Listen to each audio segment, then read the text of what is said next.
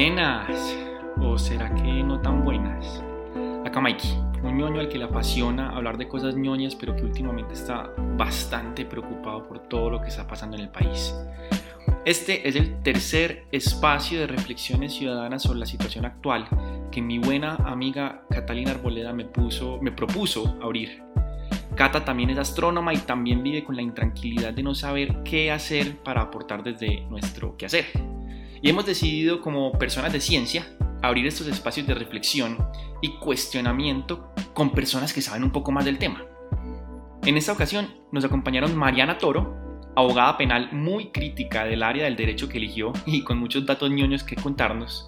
y Juan Pablo Acosta Navas, coordinador de la especialización de derechos humanos y derecho internacional humanitario de la Universidad de Antioquia.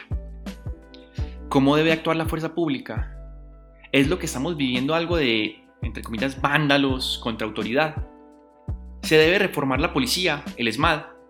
Estas fueron las preguntas, entre otras, que nos cuestionamos durante la conversación, en donde con ideas fuertes sobre los límites de la fuerza pública en el marco de las protestas, de las protestas que hemos estado viviendo y eh, en la, de la que creo que todas y todos deberíamos saber un poquito más. Espero que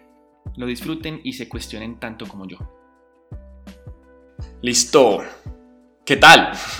Bienvenidas, bienvenidos a un nuevo espacio de reflexiones eh, ciudadanas sobre la situación actual. Una situación que yo creo que a todas y a todos nos tiene agobiados porque la cosa está muy rara. Es algo que al parecer no tiene precedentes o tiene muchos o digamos eh, sucede desde hace mucho tiempo, pero estamos en una época en donde se visibiliza muchísimo más que lo que se visibilizaba en, otros, en otras épocas. Personas que vivieron este tipo de situaciones en otras épocas también dicen, he escuchado los dos tipos de personas eh, mayores que dicen como no, pues esto se ha vivido toda la vida y otras personas que dicen como no, esta es la primera vez que sucede de esta forma en la que, en la que lo estamos viviendo. Eh, cualquiera que sea el caso, eh, Cata y yo hemos venido hablando mucho durante estas últimas semanas. Bueno, Cata y yo somos amigos ya de hace un par de años y hablamos de muchas cosas, pero digamos que nos, nos preocupa la situación actual y nos preocupa, digamos, los,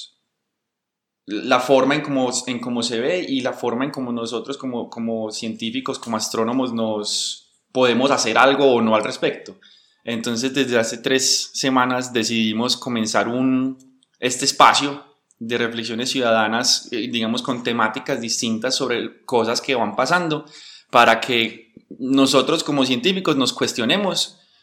porque nos gusta mucho cuestionar, somos científicos, somos profes, ambos, y nos gusta mucho pues como cuestionar eh, a nuestros estudiantes, cuestionar a, a las personas que tenemos alrededor, siempre intentando ser de alguna forma lo más respetuosos posibles. Hay veces sabemos que, que, que, eso no siempre se logra con tanta asertividad como quisiéramos, pero este es un espacio en donde queremos que se dé con, con ese respeto y con esa asertividad y en donde, pues así como nos gusta mucho aprender de ciencia, de astronomía y enseñarla, también creemos que como ciudadanos deberíamos estar dispuestos a aprender de estas otras cosas que no son de nuestro, de nuestro ámbito. Entonces, generalmente estamos invitando una, dos o tres personas a que nos ayuden,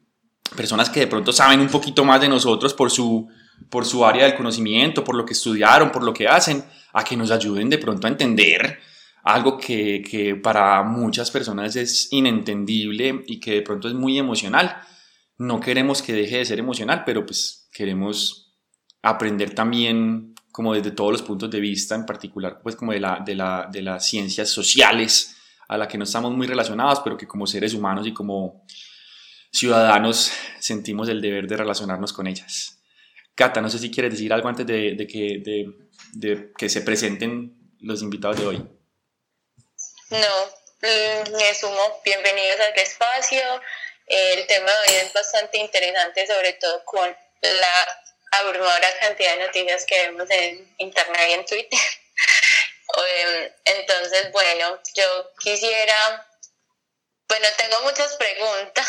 pero entonces primero que nos presentemos eh, Mariana y Juan Pablo, porfa, para que sepamos con quién estamos conversando.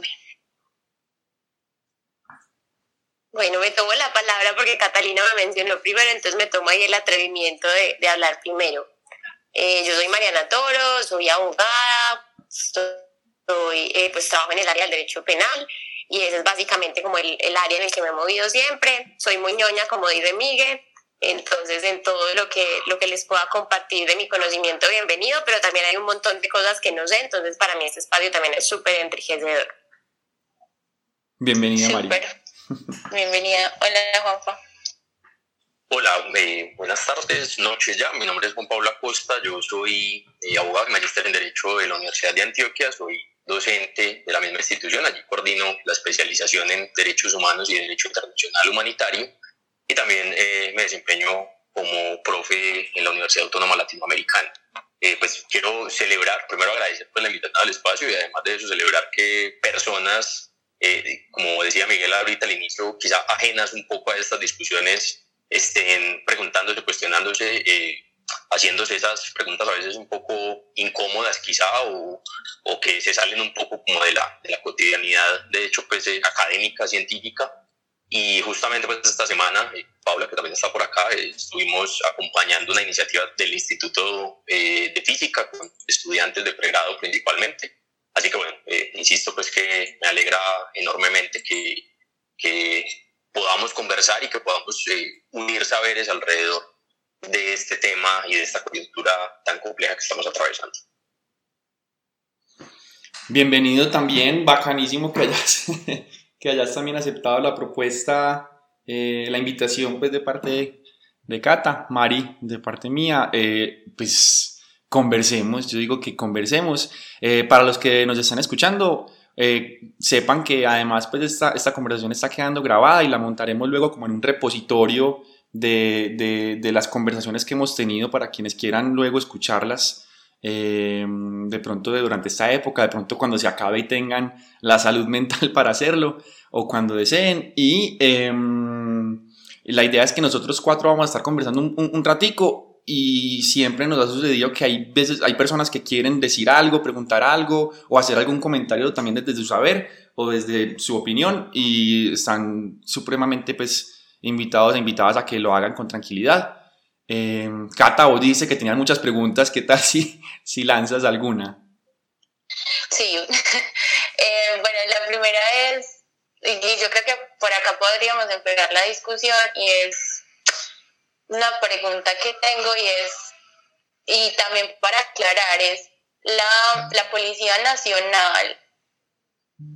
¿Por qué está todo este ruido alrededor de que, de que, de que hay una militarización en este cuerpo de seguridad, de que tienen eh, pues las, las cosas que, que, hacen mal no las juzga ni siquiera la justicia penal ordinaria. No sé, no sé bien si alguno de ustedes nos podría aclarar cuál es la diferencia entre un militar y el cuerpo de un policía. Bueno, si me permiten entonces comienzo ahorita sin duda eh, Mariana por, por formación y por su experiencia podrá complementar eh, de muy buena manera. Eh, en primer lugar, pues como yo he estudiado de vieja esta relación entre eh, lo que denominamos conflicto armado como categoría jurídica y aquello que no es conflicto armado, entonces quisiera iniciar por allí. Y es que en Colombia tenemos, pues como bien sabrán, pues aquí nuestros oyentes, la enorme dificultad de tener un conflicto armado de vieja data de por lo menos seis o siete décadas y en esa medida entonces las funciones de las fuerzas militares en este país y en cualquier eh, país, por menos eh, occidental, por no decir que en su gran mayoría, pues es un cuerpo que está entrenado para el combate, es un cuerpo que está entrenado para matar, el tipo de armas que portan justamente pues son de alta letalidad, fusiles de largo alcance, otro tipo de, eh, de armas que en la conducción de hostilidades pues se conoce como los medios y métodos de la guerra, y en esa medida entonces los militares están preparados, insisto, para el combate, para matar, para derrotar pues al enemigo, si lo queremos ver en esos términos. De ahí que el problema en Colombia eh, histórico de criminalización de la protesta social, de las movilizaciones, de los movimientos estudiantiles, de la estigmatización pues, de ciertos sectores, particularmente los populares, los más vulnerables, en fin, haya, haya sido una tendencia responder, digamos, con un enfoque militarista muy quizá pues con cierto eco de algo que en, nuestro continente se denominó como la doctrina de seguridad nacional, que eso tiene pues una connotación bastante amplia que no, no ampliaremos acá, pero en últimas el continente eh, o las Américas, pues en América, Sudamérica, pues, ustedes bien recordarán o sabrán, tuvo una fuerte presencia de varios grupos guerrilleros durante las décadas de los 60, 70, 80. Entonces, por esa razón, el, las fuerzas militares, particularmente en Colombia, donde es el único país en el cual todavía persiste ese conflicto armado, pues eh, tienden a, eh, digamos, comportarse de una manera eh, bastante sanguinaria, muy en la lógica belicista, pues para la cual están preparados. De allí que con esto entonces, redondeando la idea, eh, las fuerzas militares en Colombia, el ejército, la armada, la fuerza aérea, debería exclusivamente destinarse para el desarrollo del conflicto armado con los distintos grupos armados pues, que tenemos y, y ahorita quizá podemos ampliar un poco más de detalles. De ninguna manera un militar está preparado para atender eh, la protesta social, para dispersar manifestantes, para eh, de hecho cumplir las funciones, digamos, más elementales que, que, podrían desarrollarse en medio de una, eh, de una confrontación o de una tensión con la fuerza pública. No tendrían por qué estar requisando ni pidiendo documentación, de hecho,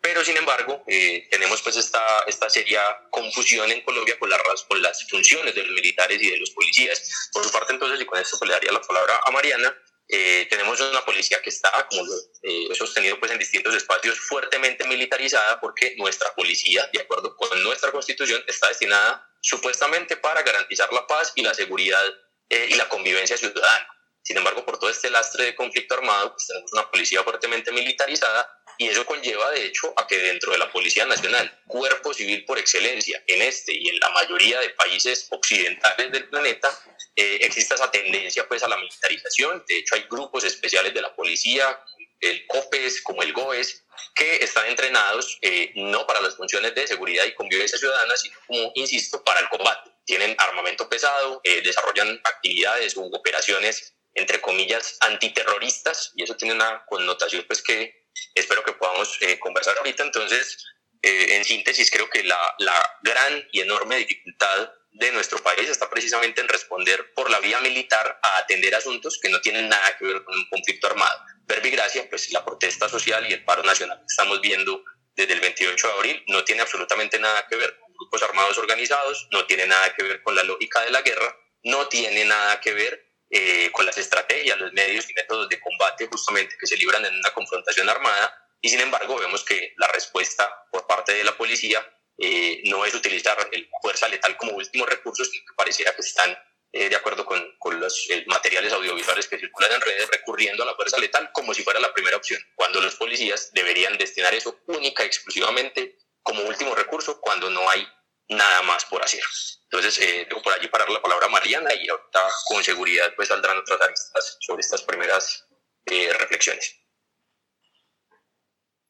Bueno, yo, digamos, no me voy a meter mucho en lo que nos, nos cuenta Juan Pablo como de esta distinción de lo que le corresponde a cada cuerpo de la fuerza pública, pero sí quiero hablarles de dos puntos. Uno es el tema de la fuerza discursiva que tiene como involucrar al ejército en estos temas, precisamente por lo que nos dice Juan Pablo, y es terminar por vincular la protesta social con los actores armados del conflicto. Y esto es algo que no es nuevo. El tema de, de, la criminalización de la protesta social, Juan Pablo también lo mencionaba, desde toda esta doctrina de la seguridad nacional que había eh, a finales de los 70, principios de los 80, bueno, que ha acompañado como en muchos momentos eh, el desarrollo de nuestro conflicto, tiene que ver muchísimo con la forma en que el Estado responde a estas situaciones. Y entonces se termina por vincular de alguna manera a la gente que protesta, a la gente que reclama como por un cambio en el escenario político, con las acciones a las que se le da la denotación de terroristas, eh, en otra época también se vinculaban con el narcotráfico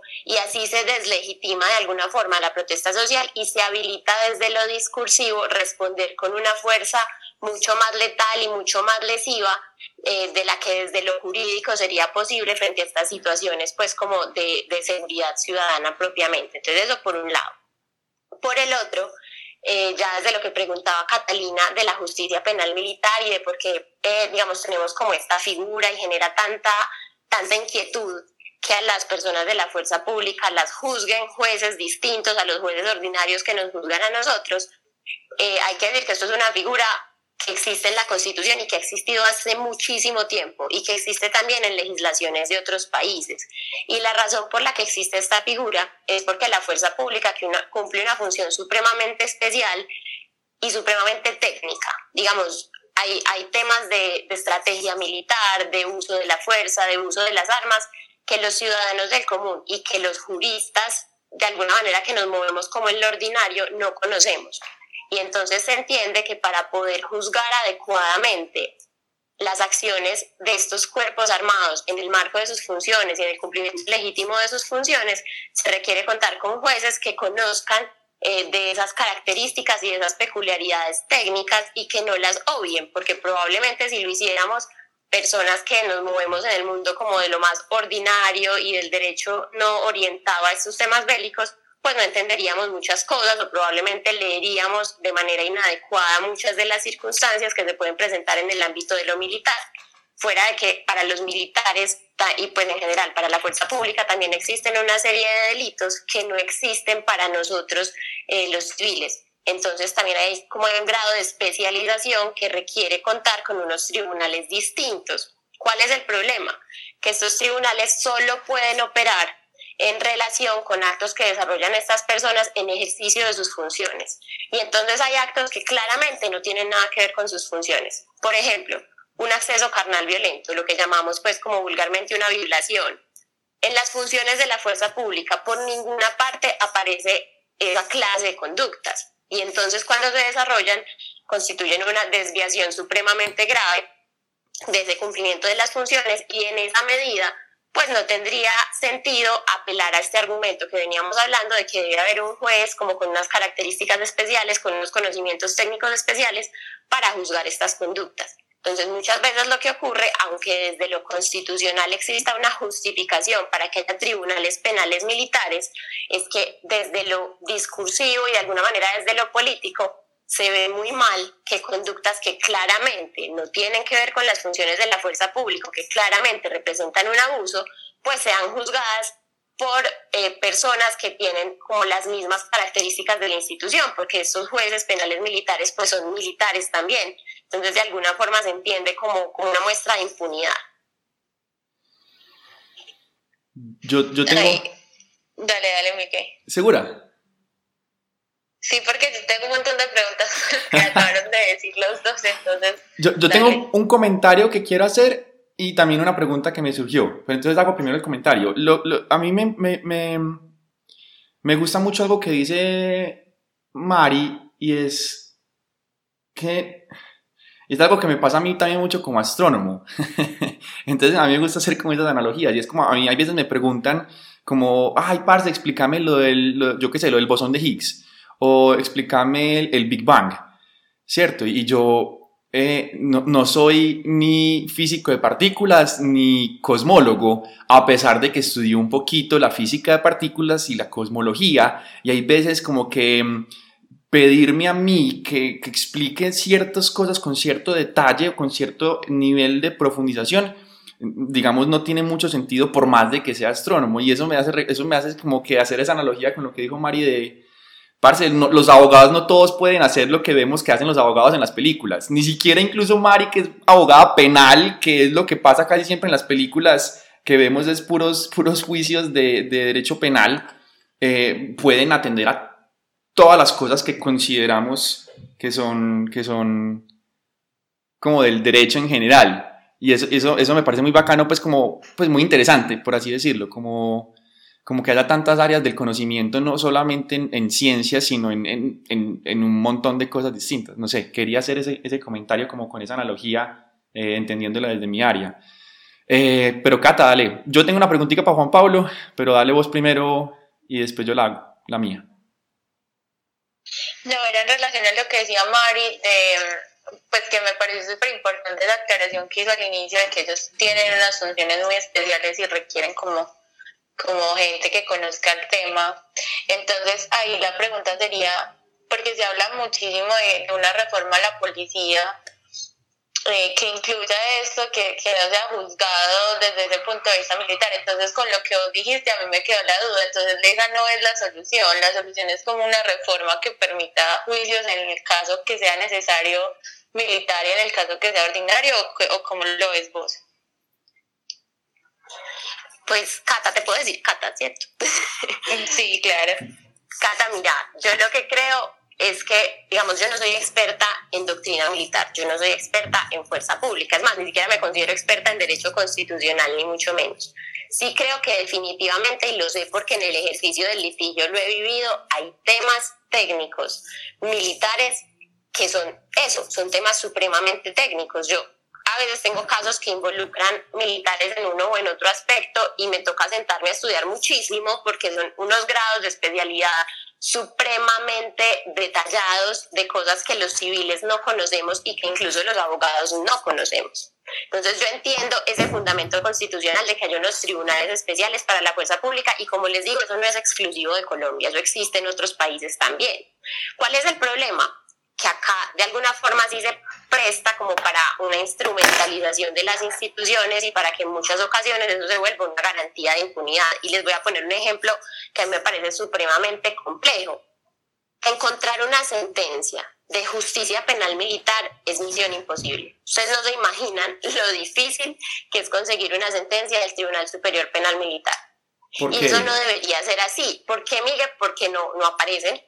porque uno se mete a la página del Tribunal Superior Penal Militar y no están publicadas las sentencias. Gravísimo. Uno a duras penas encontrará, por ejemplo, las cosas que alcancen a llegar a la Corte Suprema de Justicia o que en otra época llegaban al Consejo Superior de la Judicatura, que ya es Consejo Superior de Disciplina Judicial, en relación con, con los debates de la competencia, de si le toca a la penal militar o si le toca a la ordinaria. Pero encontrar una sentencia eh, de primera instancia, por ejemplo, pues que es como la primera decisión que toma un juez en relación con un caso penal militar, por lo menos a mí se me ha dificultado en el ejercicio profesional muchísimo. Y eso hace que el control ciudadano sea muy difícil. Entonces yo creo que el problema ni siquiera es tanto del diseño institucional en el papel, sino de que en la vida real eso se da para eso, para situaciones de impunidad y para que el control desde lo público y desde los ciudadanos sea muy complejo. Entonces yo entiendo desde lo teórico por qué existen esos tribunales, por qué puede ser complejo que se juzgue con los mismos lineamientos de la justicia ordinaria a las fuerzas, a la fuerza pública en general y que además ellos tienen pues además un código penal para ellos, además del código penal por el que respondemos todos, hay un código penal militar por el que responden ellos únicamente,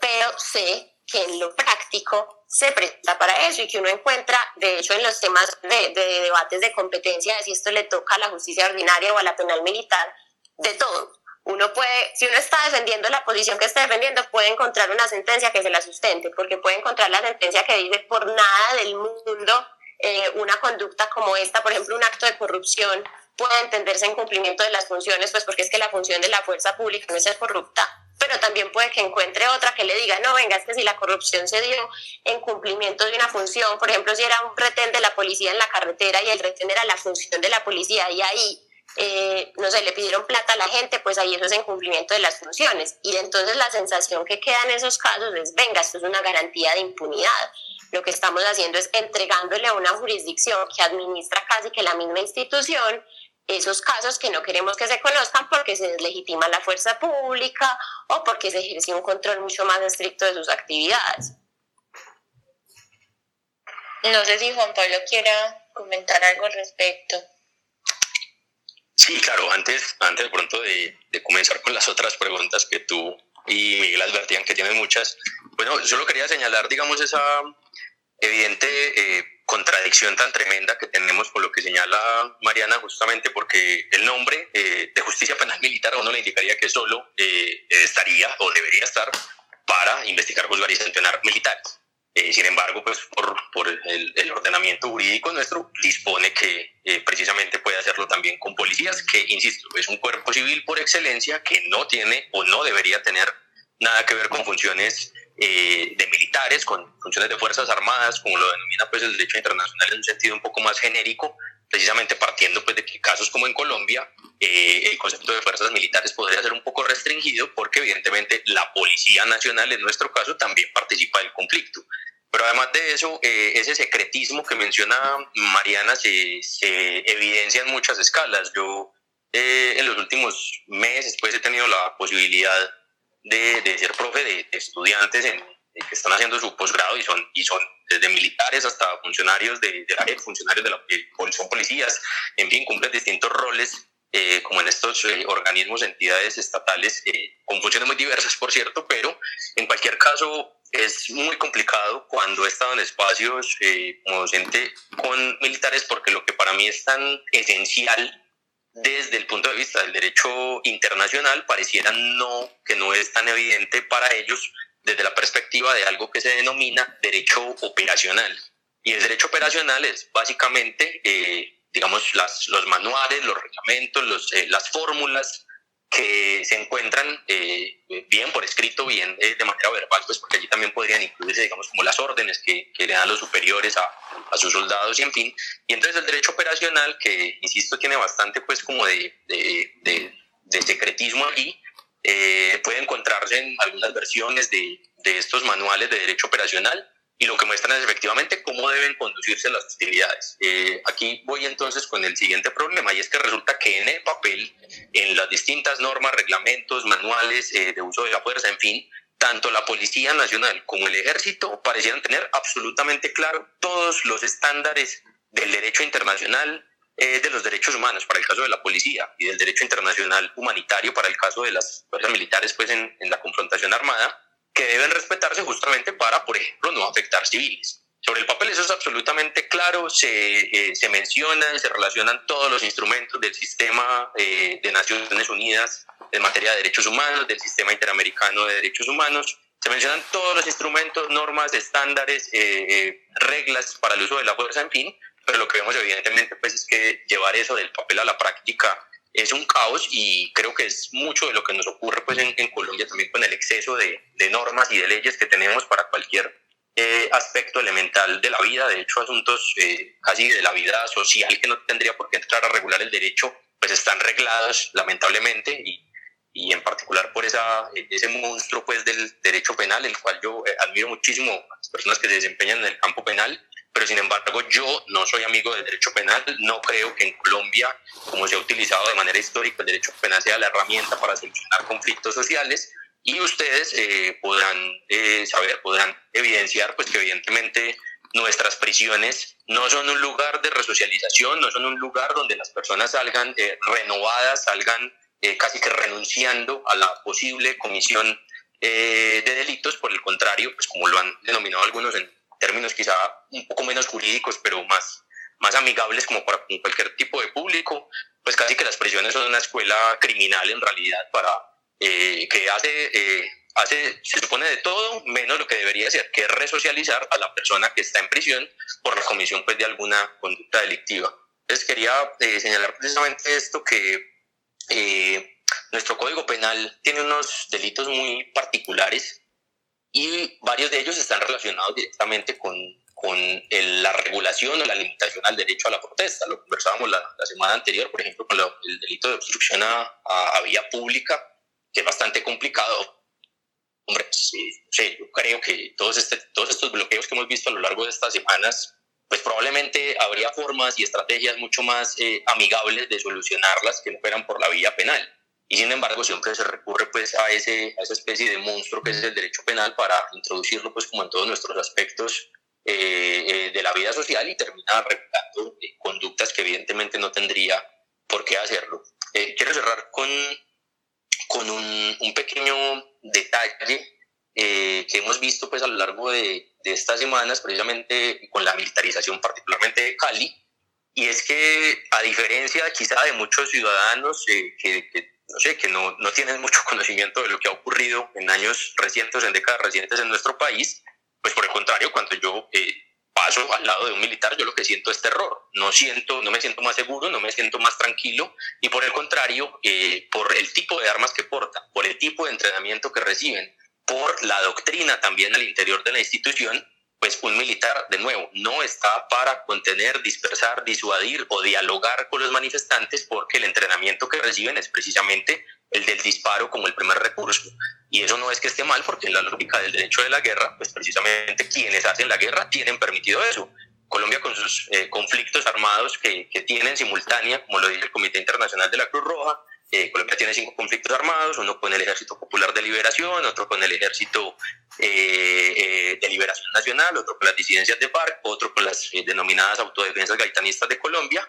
Y entonces Colombia con esos conflictos armados que libra, pues no es de extrañarse que quienes hacen la guerra recurran al disparo como el primer recurso, como la primera herramienta o la primera acción por tomar en el medio de una confrontación. Eso de nuevo no está mal ni viola el derecho internacional. Por ejemplo, quienes hacen la guerra pueden dispararse como primer recurso, pues porque lamentablemente la guerra se trata de eso, eh, de, de, un poco de disminuir la capacidad militar eh, del enemigo, obteniendo una ventaja militar concreta para la parte, pues digamos que está en esa eh, posición provechosa. Pero ahí entonces que insista con que de ninguna manera y bajo ninguna circunstancia podrá equipararse eh, un grupo de manifestantes que están, si a lo sumo, quien quiera decir armados, pues estarían armados entonces en este caso con, con piedras y, con palos quizá, eh, no podría equipararse nunca con la, una estructura armada organizada que tiene armamento, que tiene un régimen de disciplina interna, que tiene unos mandos responsables que eh, ejercen presencia pues, o control territorial en distintos lugares del territorio nacional y en esa medida, pues allí que sea tan peligroso de nuevo como esta, esta especie de mixtura o de, confusión que nos están,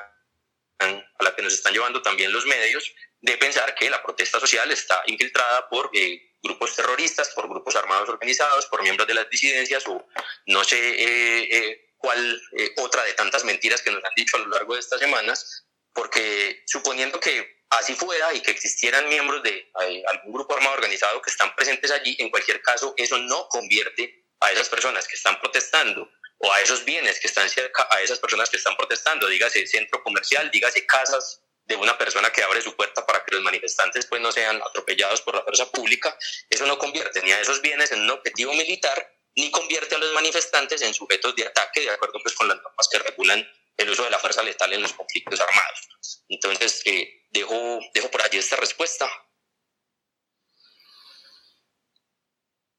Ay, parce. Me surgieron como 10.000 comentarios, preguntas, dudas sobre lo que acaban de decir. ¿Por qué? Estoy igual, Miguel. Fue pucha.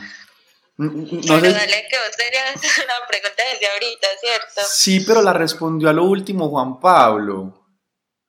Entonces no sé cómo hacerla como para... Bueno, se, me, se me ocurren dos preguntitas sencillas. no, sencillas no, cortas. no sé si sencillas. Pero estoy muy abrumado con todo lo que acaban de decir los dos. Entonces esperen, voy a pensarlo bien cómo decirlas. Em, ¿Por qué no pueden ser... No estoy dando ninguna opinión con esta pregunta, listo, es, es realmente una pregunta genuina y que sé que además es una pregunta que tienen eh, o, es, un pensamiento que tienen muchas de las personas que piensan distinto a, Juan Pablo, porque ya creo que Juan Pablo dejó clara su posición frente, frente a lo que está sucediendo y, creo que está bien, este es un espacio en donde podemos dejar clara esa posición con, con toda tranquilidad y, y, que personas que piensen distinto pueden estar con tranquilidad. Pero la pregunta genuina que me surge es, ¿por qué no pueden ser consideradas, eh, considerados esos manifestantes violentos parte, de un conflicto, parte del conflicto armado para que sean intervenidos por los militares como están siendo intervenidos en, en el caso de, los violentos, ¿cierto? Eh, es, Cata, dale. Miguel, no, antes de que, de, de, que respondan esa pregunta, la que yo tenía es que se considera una protesta violenta, como para complementar la pregunta de Miguel. Me gusta. Sí, pues porque yo siento que ese concepto de que es una protesta pacífica y que es violenta, como hablaba con Miguel en estos días, es una cosa que en retrospectiva se entiende de cierta forma y que cambia a lo largo del tiempo. Entonces yo quería saber para nuestros invitados eh, qué es una protesta violenta hoy, o sea, qué se considera algo violento.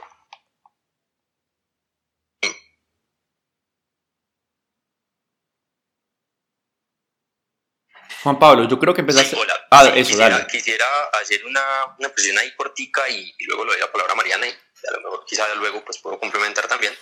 Eh, si nos estuviésemos viendo, probablemente ya, ya estaríamos aquí con algunos eh, eh, gráficos o apoyos visuales pues, que ayudarían a comprender mejor esta situación. Pero eh, siendo lo más eh, sintético posible, pues resulta que en todos estos estándares eh, internacionales, en el marco de lo que conocemos como los derechos humanos, pues solemos abreviar derechos humanos y ya, ese digamos sería el sinónimo, la versión resumida, pero los derechos humanos eh, están enmarcados dentro de un área que se denomina derecho internacional de los derechos humanos. Y eso es simplemente hacer referencia pues a todas las normas eh, del sistema de Naciones Unidas, que es, eh, entre comillas, universal, y del sistema regional, que es el sistema interamericano de derechos humanos, que eh, en su caso, pues, en el caso de Naciones Unidas, las normas las por lo general las expide la Asamblea General y en el caso del sistema interamericano, pues la Asamblea General de la Organización de Estados Americanos, OEA, ¿cierto? Entonces, todas estas normas que están contenidas en el derecho tanto eh, internacional, tanto regional como universal, pues tienen eh, de manera absolutamente clara cuándo puede actuar la fuerza pública y entendiendo por fuerza pública eh, principalmente pues por policía como cuerpo civil y de hecho algunos de estos estándares eh, eh, como el, las, las normas para el, eh, para el uso de la fuerza tienen una particularidad y es que ni siquiera dice normas para policías o normas para fuerzas eh, armadas o fuerza pública, sino que de hecho lo denomina como las normas para funcionarios encargados de hacer cumplir la ley. Y esto pues digamos que me, genera un interrogante que ahorita discutimos con respecto a, al papel entonces si, si, una persona que no haga parte de la policía o del ejército pues podría estar en función de eh, hacer cumplir la ley en esa medida pues entonces qué tipo de, de, de función es la que cumple dentro del rol del Estado. Pero bueno, eh, para, para responderte de manera eh, gráfica sin que nos estemos viendo, pues hay unas escalas en el derecho internacional que dicen cuándo se trata de eh, una protesta, digamos, una protesta pacífica, una protesta violenta en la siguiente escala y cuando estamos hablando de un conflicto armado, eh, bien sea no internacional o internacional, pues por utilizar eh, la jerga del derecho internacional, ¿cierto? Eh, ¿A dónde voy con esto? A pesar de que una protesta eh, o una marcha, por ejemplo, como la de ayer, que fue absolutamente pacífica y yo estaba allí hasta las, no sé, 6.30 de la tarde, eh, sabemos que cuando llega la noche, pues se presta para todo tipo de prácticas violatorias de los derechos humanos por parte de la fuerza pública, por supuesto, y entonces una marcha pacífica como esa, como la de ayer, multitudinaria de distintos puntos, eh, con miles de personas, pues sin lugar a dudas, porque fue eh, absolutamente gigantesca, termina en episodios de violencia, eh, como ocurrió pues en la noche, que además la situación estuvo bastante eh, caldeada pues en la noche ayer eh, cerca pues a, a, la Universidad de Antioquia, ¿cierto?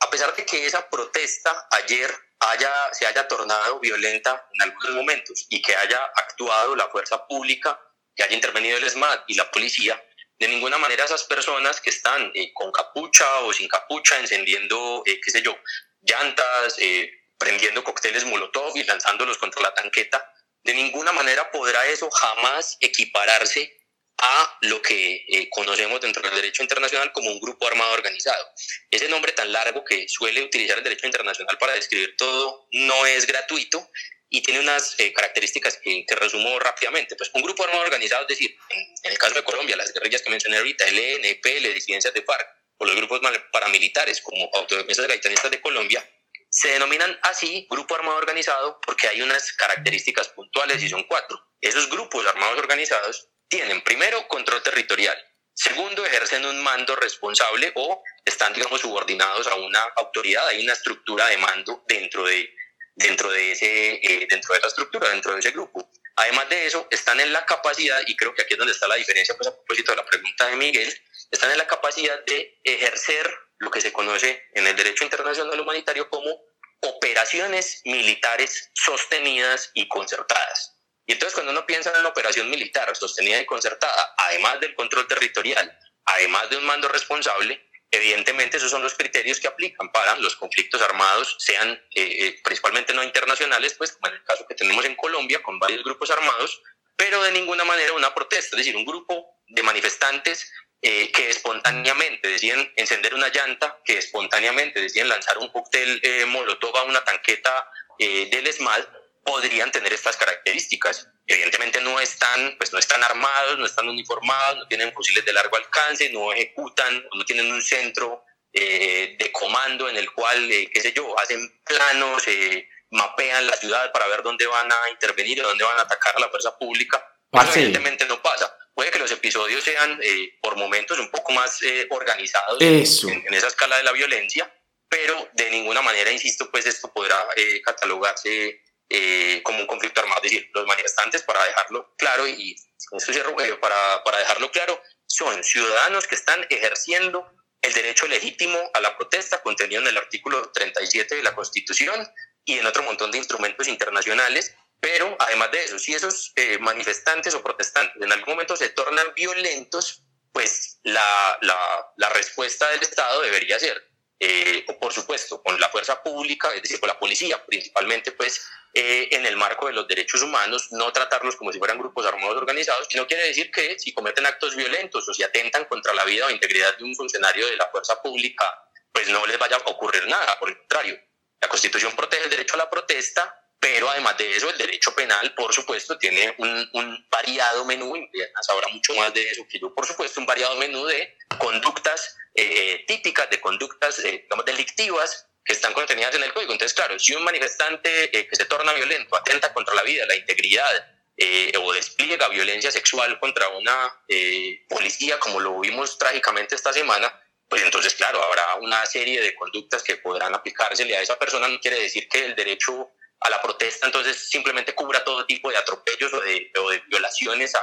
a, los derechos o a la integridad o a la vida de, de, la fuerza pública, sino que entonces allí entrará, por supuesto, pues el, el derecho penal a hacerlo suyo, a eh, describir cuál tipo de conducta fue la que eh, se, presuntamente se cometió en, esa manifestación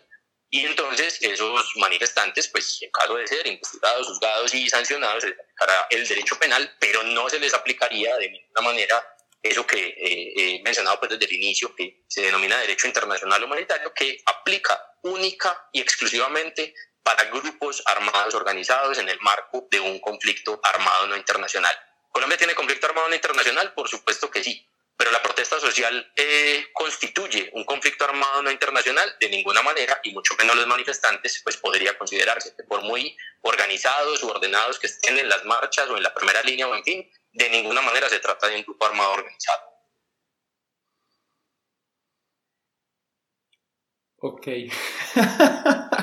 eso está. Eso respondió la pregunta. Sí, pero de todas formas es, es yo, a mí me gusta mucho intentar eh, escuchar con los, con los ojos, con los oídos de, de, de, quien piensa distinto. Sí, y yo sé que, pues si bien Juan Pablo está eh, dando su, su opinión, eh, perdón, su, está, dando, está, citando hechos, ¿cierto? Desde su saber, eh, me he convencido mucho últimamente de que los hechos no convencen a las personas. Entonces es como, como, como, como me, me, surge la duda, pero no es para ustedes, sino como para todos, como cómo decirle eso a una persona que piense distinto. Es una duda que me surge en voz alta, pero no sé si Mari, que todavía no, no ha dicho nada al respecto, quisiera decir algo. Bueno, Miguel, realmente esa pregunta está excesivamente difícil. creo que excede mi área del conocimiento, pero lo que sí creo es que de alguna forma, eh, conectando un poquito con lo que nos decía Juan Pablo, la forma en que se nos presentan los hechos dice mucho de lo que se pretende cuando se nos presentan los hechos, ¿cierto? Entonces, la forma en que se nos habla eh, de las personas que salen a protestar, la forma en que se nos habla de la protesta social, dice muchísimo de eh, lo que se espera que entendamos nosotros con esos hechos. Y les quiero poner un ejemplo que a mí me tiene absolutamente consternada porque conozco el caso muy de cerca y porque me parece absolutamente esclarecedor en relación con lo que estamos hablando. Yo no sé si ustedes hace poquito vieron un artículo del espectador, después salió en el colombiano también, de una persona de la Comuna 13, un líder, eh, un artista de la Comuna 13 que salió a marchar pacíficamente en los primeros días de mayo, si no estoy mal, el 4 de mayo, y después, unos días después salieron unos carteles de la policía de Se Busca, y era como unas fotos de un montón de personas en la marcha y decían como ayúdenos a identificarlos por daño en bien ajeno, con su ayuda los capturaremos. Después resulta que esta no era la única persona a la que le había pasado eso, esta persona estaba marchando pacíficamente, no sé si ya lo dije, estaba marchando pacíficamente con un colectivo cultural, estaban haciendo eh, bailes, representaciones pues escénicas, y le tomaron una foto y apareció en el cartel de la policía. En este momento que yo tenga conocimiento hay seis personas en esa situación, o sea, seis personas que salieron a marchar pacíficamente y que aparecen ahora en un cartel de la policía como se busca. ¿Cuál es el problema con eso? Pues primero que vivimos en un país supremamente conflictivo, supremamente violento y que a uno que lo tachen de vándalo en un cartel de la policía es exponerlo casi que a una pena de muerte. Pues eso es exponerlo a que cualquier persona, cualquier grupo eh, extremista, eh, bueno, pues cualquier grupo que tenga una posición muy radical y esté dispuesto a tomar las armas, eh, pues pueda atentar contra su vida y contra su integridad, ¿cierto? Pero además es exponerlo al riesgo de la justicia penal. Y el riesgo de la justicia penal a mí me da mucha risa porque yo veo los comentarios de la gente en las redes sociales y es como, ay, pues el que nada debe, nada teme. Yo digo, claro, el que nada debe, nada teme si no ha pasado por la justicia penal, si nunca ha estado en un proceso penal, si no conoce cómo funciona nuestra justicia penal. Pero en este país uno puede no deber nada y tendría que temer mucho si está incurso en un proceso penal. Entonces, eso es lo que yo creo que tenemos que entrar también como ciudadanos a debatir y a cuestionarnos y es, venga, ¿hasta dónde conocemos realmente la información que se nos presenta?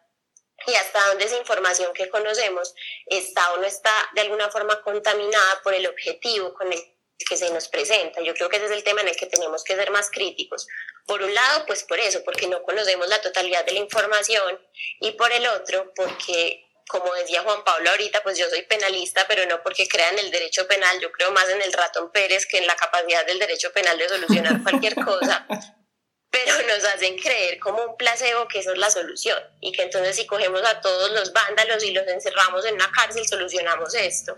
Cuando en realidad si uno se va, por ejemplo, a mirar los estudios críticos de política criminal, se encuentra con que hay una tendencia no solo aquí,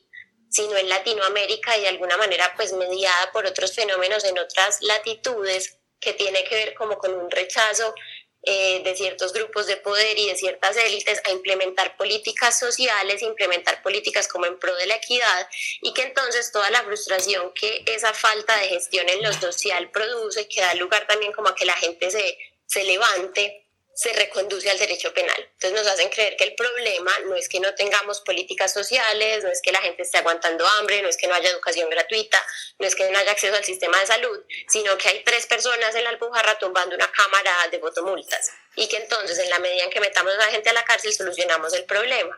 Y ahí no solucionamos nada por un lado y por el otro, pues muchas veces en estos mismos procesos se cometen unas injusticias increíbles como la que les acabo de contar.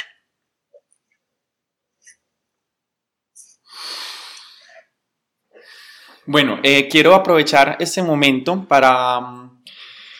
decirle a todas las personas que nos están escuchando que si alguna quiere eh, decir algo, opinar algo o hacerle una pregunta de pronto a Mariana o a Juan Pablo, o a Juan Pablo eh, es el momento en el que lo pueden hacer con toda tranquilidad. Mientras tanto, nosotros seguiremos hablando un poquito de todo esto. Yo creo que, este, Cata, este es el espacio más agobiante que, que, hemos tenido. De los tres que hemos hecho, este es el que más me está dejando como sin palabras, pero a la vez como con demasiadas cosas que quiero entender y que no sé cómo expresar en palabras. De acuerdo, Miguel. Y yo siento que todavía no han, no han dado respuesta a la pregunta que hice sobre, del todo, sobre qué es una protesta pacífica, o sea, qué se considera protestar pacíficamente. Y lo hago aquí un poquito también como abogada del diablo, porque eso con las familias es imposible, eh, pues uno llegar a un consenso de lo que ellos consideran violento, para ellos rayar un vidrio o quebrarlo es algo violento. Eh, yo visto un poco de eso, pero, pero me gustaría saber desde su conocimiento actualmente qué es lo que es algo pacífico, o sea, que es una conducta violenta y que no. Y en esa medida saber, por ejemplo, estos chicos de la primera línea, cuando queman una llanta o hacen ese tipo de cosas, si eso es, pues, algo que se debe considerar violento, no, no sé.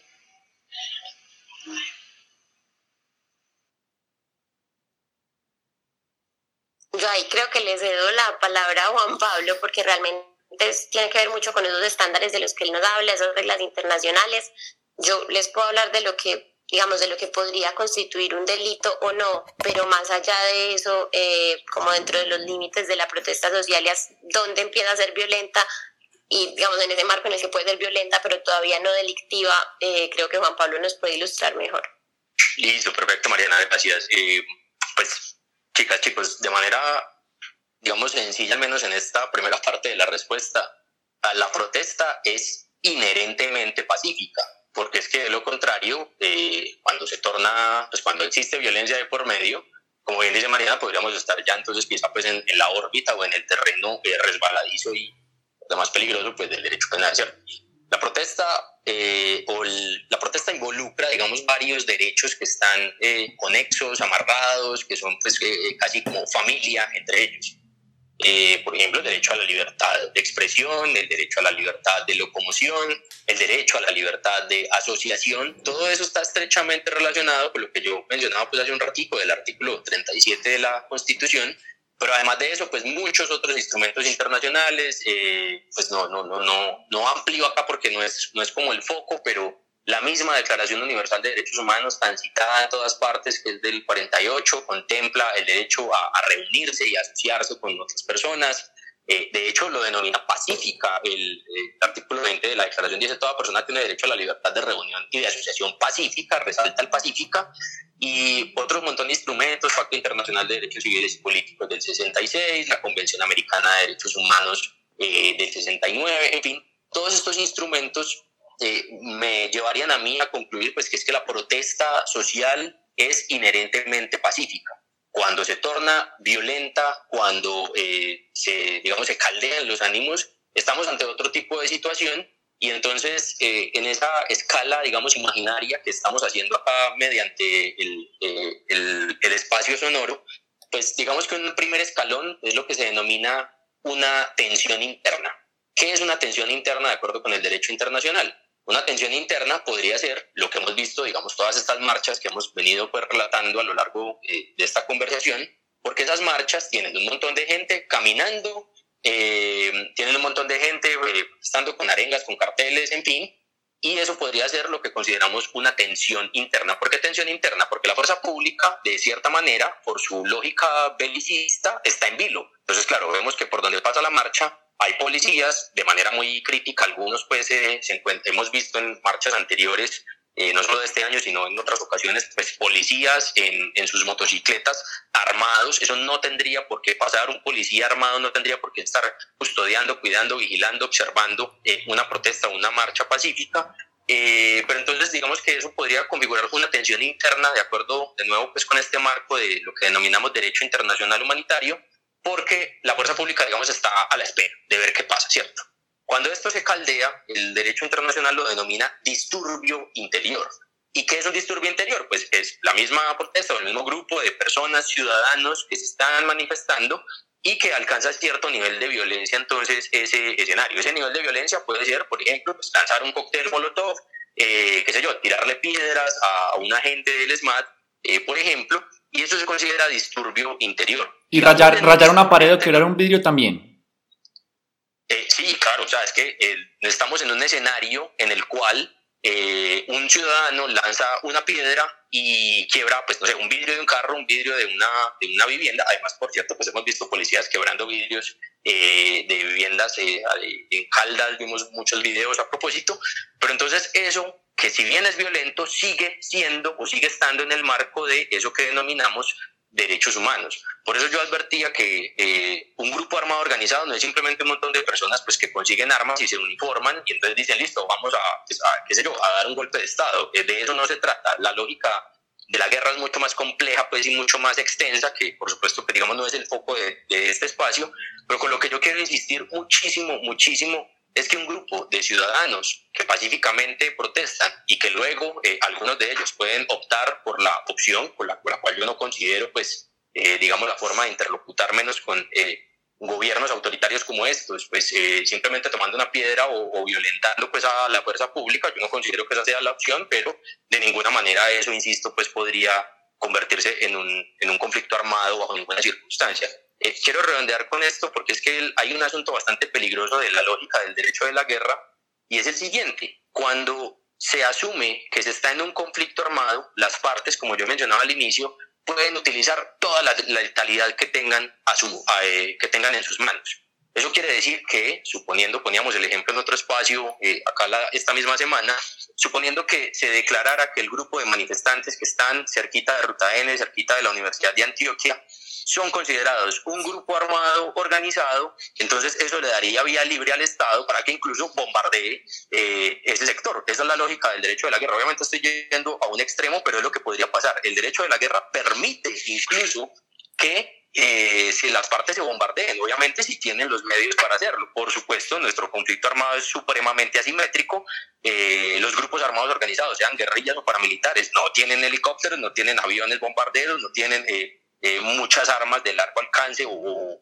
eh, explosivos, pues a lo sumo tendrán eh, unos cuantos fusiles. y entonces ahí es donde, insisto, pues está como lo, lo, peligroso de equiparar esta lógica. Pero yo quería además redondear algo que mencionaba Miguel al inicio. A mí me llama mucho la atención lo que, lo que dices y lo digo, pues digamos, con, con el ánimo de, como de seguir generando conversación porque mencionabas como que yo dejé muy clara mi, mi postura al inicio, ¿cierto? Y entonces con esto quiero decir que en las ciencias sociales, particularmente, nos han vendido un cuento eh, bastante incómodo, con el cual yo no estoy de acuerdo, pues digamos ya por asuntos eh, epistemológicos y otras razones, que supuestamente, eh, pues que, que, las ciencias sociales o que la ciencia en general, pues como que es neutral, es imparcial, es objetiva, no toma partido, se limita a describir fenómenos, pues quizá las ciencias exactas sí, o las ciencias de la salud a lo mejor sí, pero yo creo que no hay nada más político en el buen sentido que las ciencias sociales. Entonces, no, todo lo que les he relatado a ustedes acá en este espacio, eh, probablemente muchas personas estarán en desacuerdo con eso, naturalmente, pero yo no he dicho nada, digamos, que esté eh, pretendiendo como un poco eh, blanquear o, si me permite la expresión, pues como pretender vender como neutral y objetivo. No, claro, el derecho es absolutamente político y por eso es esa arma tan peligrosa pues que se denomina derecho penal es también un, mecanismo, si se quiere, como de control eh, por parte del Estado, porque eh, ciertamente pues el derecho penal le aplica a un tipo de sujetos muy particulares. Eh, en las prisiones no vemos a, a, los denominados pues popularmente delincuentes de cuello blanco, sino que vemos como el derecho penal es selectivo, es racista, es aporofóbico, le gustan los pobres, le gustan las personas de, de, pueblos originarios o de, o de descendencia étnica, el derecho penal es supremamente selectivo y racista y hasta cierto punto, porque no machista? Y entonces, eh, esa lógica del derecho penal, insisto, creo yo pues que, que, debe también como desligarse un poco de los ejercicios eh, ciudadanos. Eh, ahora, si alguien me dice, ¿qué es más grave? Pues, qué sé yo, que alguien encienda un cajero de X banco o que les más le huele un ojo con, violando los protocolos del lanzamiento de una escopeta calibre 12, por ejemplo, a un manifestante, pues yo creo que sin duda los bancos con las utilidades billonarias que tienen año tras año podrán reponer 1, 10, 100, 10 mil cajeros, pero el ojo de ese chico de esa chica, pues evidentemente eh, e-, esa situación no podrá retornar o no podrá regresar al estado, eh, eh, digamos, original antes de esa agresión, ¿cierto? Entonces, claro, insisto, yo descalifico la violencia como medio de, de entendimiento en el marco pues, de esta convulsión que estamos viviendo, pero de ninguna manera puede equipararse la fuerza letal de aquellos policías que disparan indiscriminadamente sus armas de fuego a aquellos manifestantes que tienen pues un puñado de piedras y de palos. Y eh, cierro con esto, el derecho es supremamente político, creo que hacerlo ver de otra manera pues sería muy ingenuo, sería para quienes se dedican a estudiar eh, unas áreas eh, por allá supremamente teóricas que parecen como desconectadas de la realidad. Y en últimas, pues si asumimos que eh, la defensa como jóvenes debe ser por la vida y debe ser por la paz, pues entonces yo creo que un primer rechazo es evidente pues para, para estos excesos por parte de la fuerza pública. gracias, gracias Juan Pablo. Por acá está Dani, eh, como hablante, ¿querés, Dani, opinar, sugerir, comentar, preguntar? mil gracias, Mono. Eh, y gracias pues, eh, por, todo lo que han dicho. Yo lamentablemente apenas me acabo de, de, conectar hace algunos minutos, casi no puedo escuchar la primera parte. Y entonces espero pues, no estar como repitiendo preguntas. Eh, y de hecho lo que quería era como, como apoyar un poquito la pregunta de Catalina, que yo no sé si ella siente pues, ya con esta última intervención se respondió o no, pero si ella siente que ya se respondió, yo todavía sigo con dudas. No, yo también tengo dudas, dale.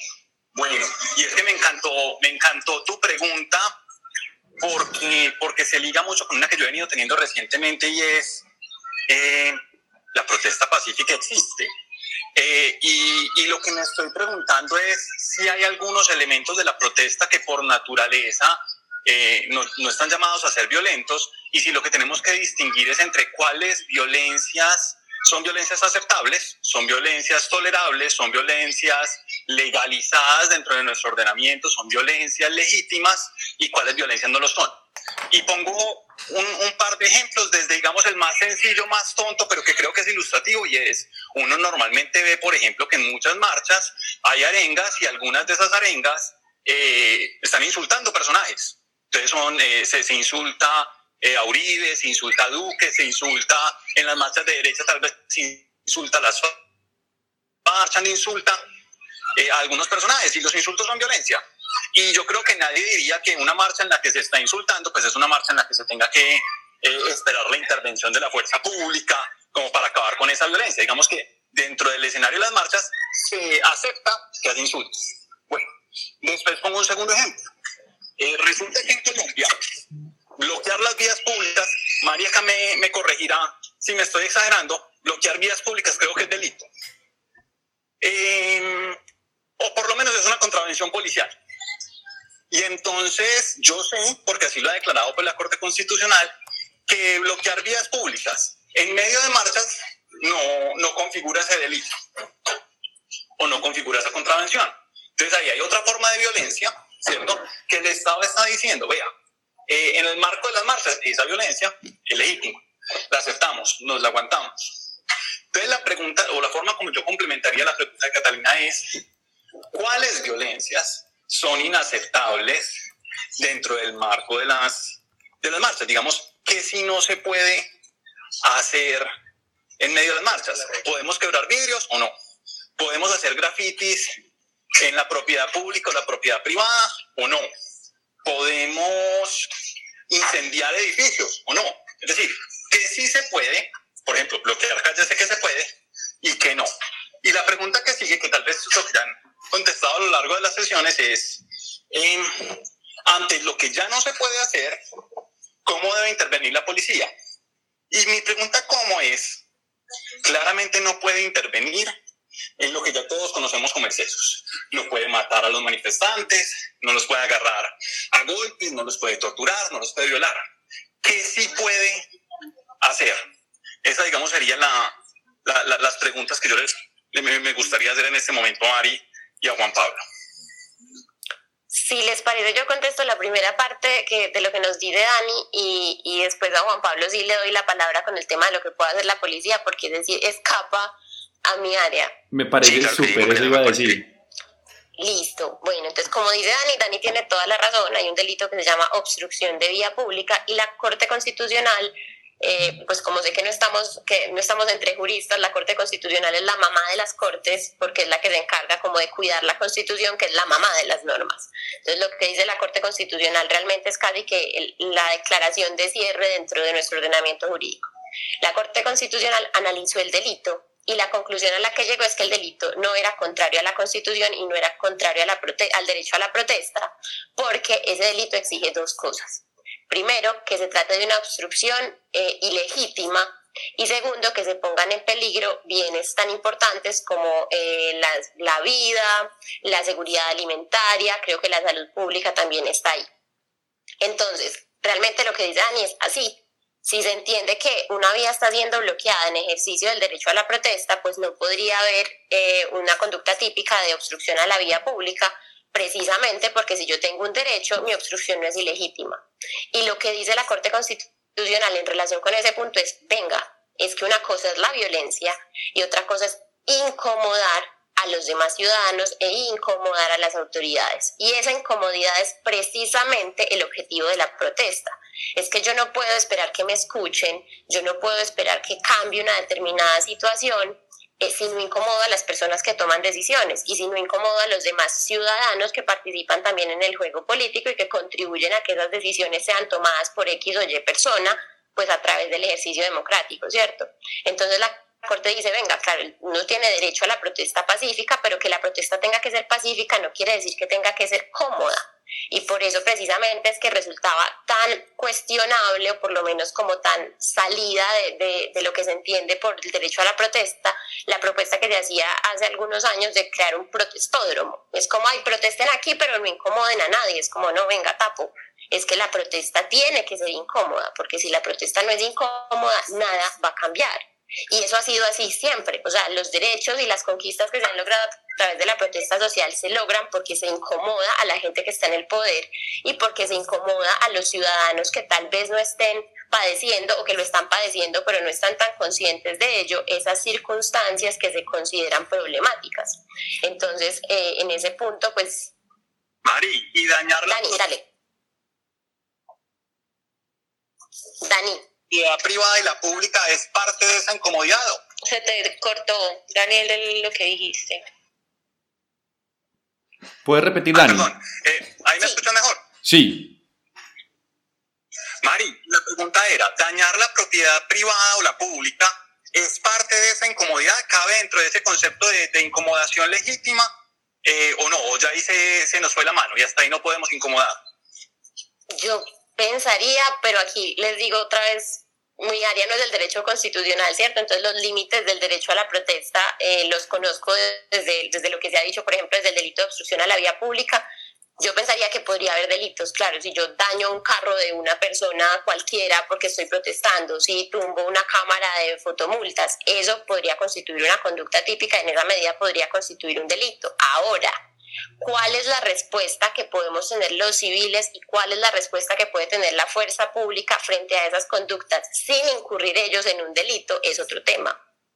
Y no sé si de pronto por, por ese lado iba la pregunta de Dani. Entonces, por ejemplo, eh, si a mí me están atacando, si yo no estoy protestando y a mí me están atacando como civil en el marco de una protesta, pues yo puedo ejercer mi derecho a la legítima defensa. Ahora, el derecho a la legítima defensa no es que yo salga con otras 20 personas en camionetas blindadas a dispararle a todo el que está protestando. La legítima defensa es un, un instituto supremamente limitado que excluye la responsabilidad penal cuando hay una agresión injusta. Injusta quiere decir que es contraria pues al derecho eh, que es actual o inminente, que es ya, no es como yo voy a salir a matar a todos los protestantes hoy porque de pronto mañana me agreden, y que además mi respuesta tiene que ser la necesaria racionalmente, o sea, lo mínimo necesario para yo repeler esa agresión. Entonces, claro, uno puede responder también frente a esas situaciones, pero no responder de cualquier forma, y la fuerza pública lo mismo, la fuerza pública puede incurrir en delitos cuando está de alguna manera como neutralizando estas situaciones y no lo hará cuando lo haga en el ejercicio legítimo de sus funciones, pero ese ejercicio legítimo de sus funciones incluso es más limitado que la legítima defensa, porque la fuerza pública pues primero tiene el deber de protegernos a todos en nuestra vida, en nuestra honra, en nuestra integridad, en todos nuestros derechos fundamentales, cosa que los ciudadanos no tenemos, yo no estoy en el deber de proteger a nadie más en sus derechos fundamentales, pero además la fuerza pública tiene entrenamiento y tiene un conocimiento especializado, entonces probablemente yo no sepa eh, utilizar de una manera específica o menos lesiva un arma, pero la fuerza pública sí. Y en esa medida, desde lo penal, se entiende que están muchísimo más limitados en la respuesta. Ahora, ¿cuál es el marco del ejercicio legítimo de esas funciones? Ahí sí le doy la palabra a Juan Pablo, porque eso es un tema pues, de derecho eh, público y de derecho internacional de los derechos humanos.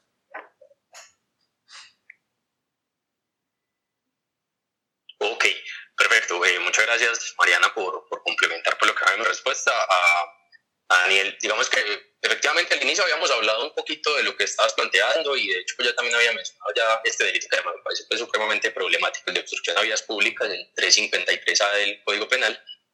Eh, pero entonces quiero poner aquí, eh, ampliar quizá un poco la discusión y, y espero que no, no se torne quizá gaseosa por lo siguiente, porque hay conceptos que son supremamente problemáticos, que están, yo diría, vaciados, es decir, que cada quien lo dota de contenido eh, como a bien lo tenga o como más le convenga. Es el, el concepto, por ejemplo, de vándalo, eh, de seguridad pública, de terrorismo, son conceptos absolutamente vaciados y cada quien le dará el contenido eh, que quiera, que desee, de acuerdo con sus convicciones, con su ideología, con sus creencias, en fin. ¿Esto por qué lo señalo? Porque eh, quizá pues como que adverto en tu pregunta una,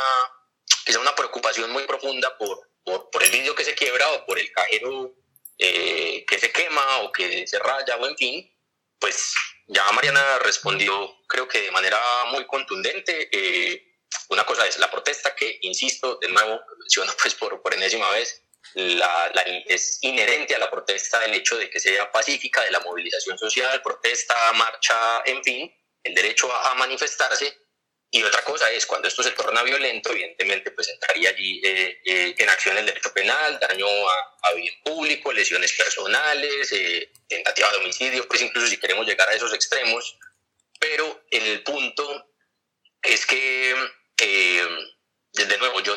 nunca podría equiparar el, el, despliegue de fuerza potencial que podría tener un agente del ESMAD o un eh, policía que se encuentra armado pues con un arma de corto alcance como indica la norma para efectos eh, de, policía como cuerpo civil, un arma digamos 9 milímetros, un policía no tendría por qué estar portando pues un fusil de asalto, ni un rifle francotirador, ni una subametralladora, ni mucho menos. Sin embargo, Colombia sí lo vemos por esas particularidades pues que yo mencionaba al inicio de esta eh, combinación o confusión que existe entre los márgenes del conflicto armado pues, y, de, y del marco de lo que denominamos derecho internacional de los derechos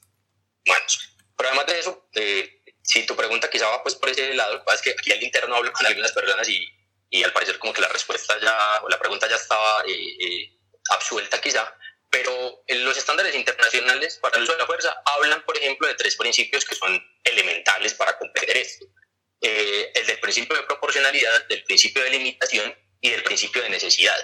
Creo que los, los nombres pues, también son muy disidentes hasta cierto punto. Entonces, claro, el principio de necesidad quiere decir que, por ejemplo, un miembro de la fuerza pública pues debe, eh, si vamos a ese caso, accionar su arma de fuego eh, cuando sea estrictamente necesario. Por eso insisto que los principios a veces son como bastante intuitivos. Cuando sea estrictamente necesario el uso de la fuerza, por ejemplo. Pero además de eso, el de limitación dice que el, policía eh, armado no puede disparar pues, a diestra y siniestra, como lo hemos visto en los videos, eh, sino que debe entonces hacerlo siguiendo los protocolos internos e, e, internacionales. Pero además de eso, el principio de,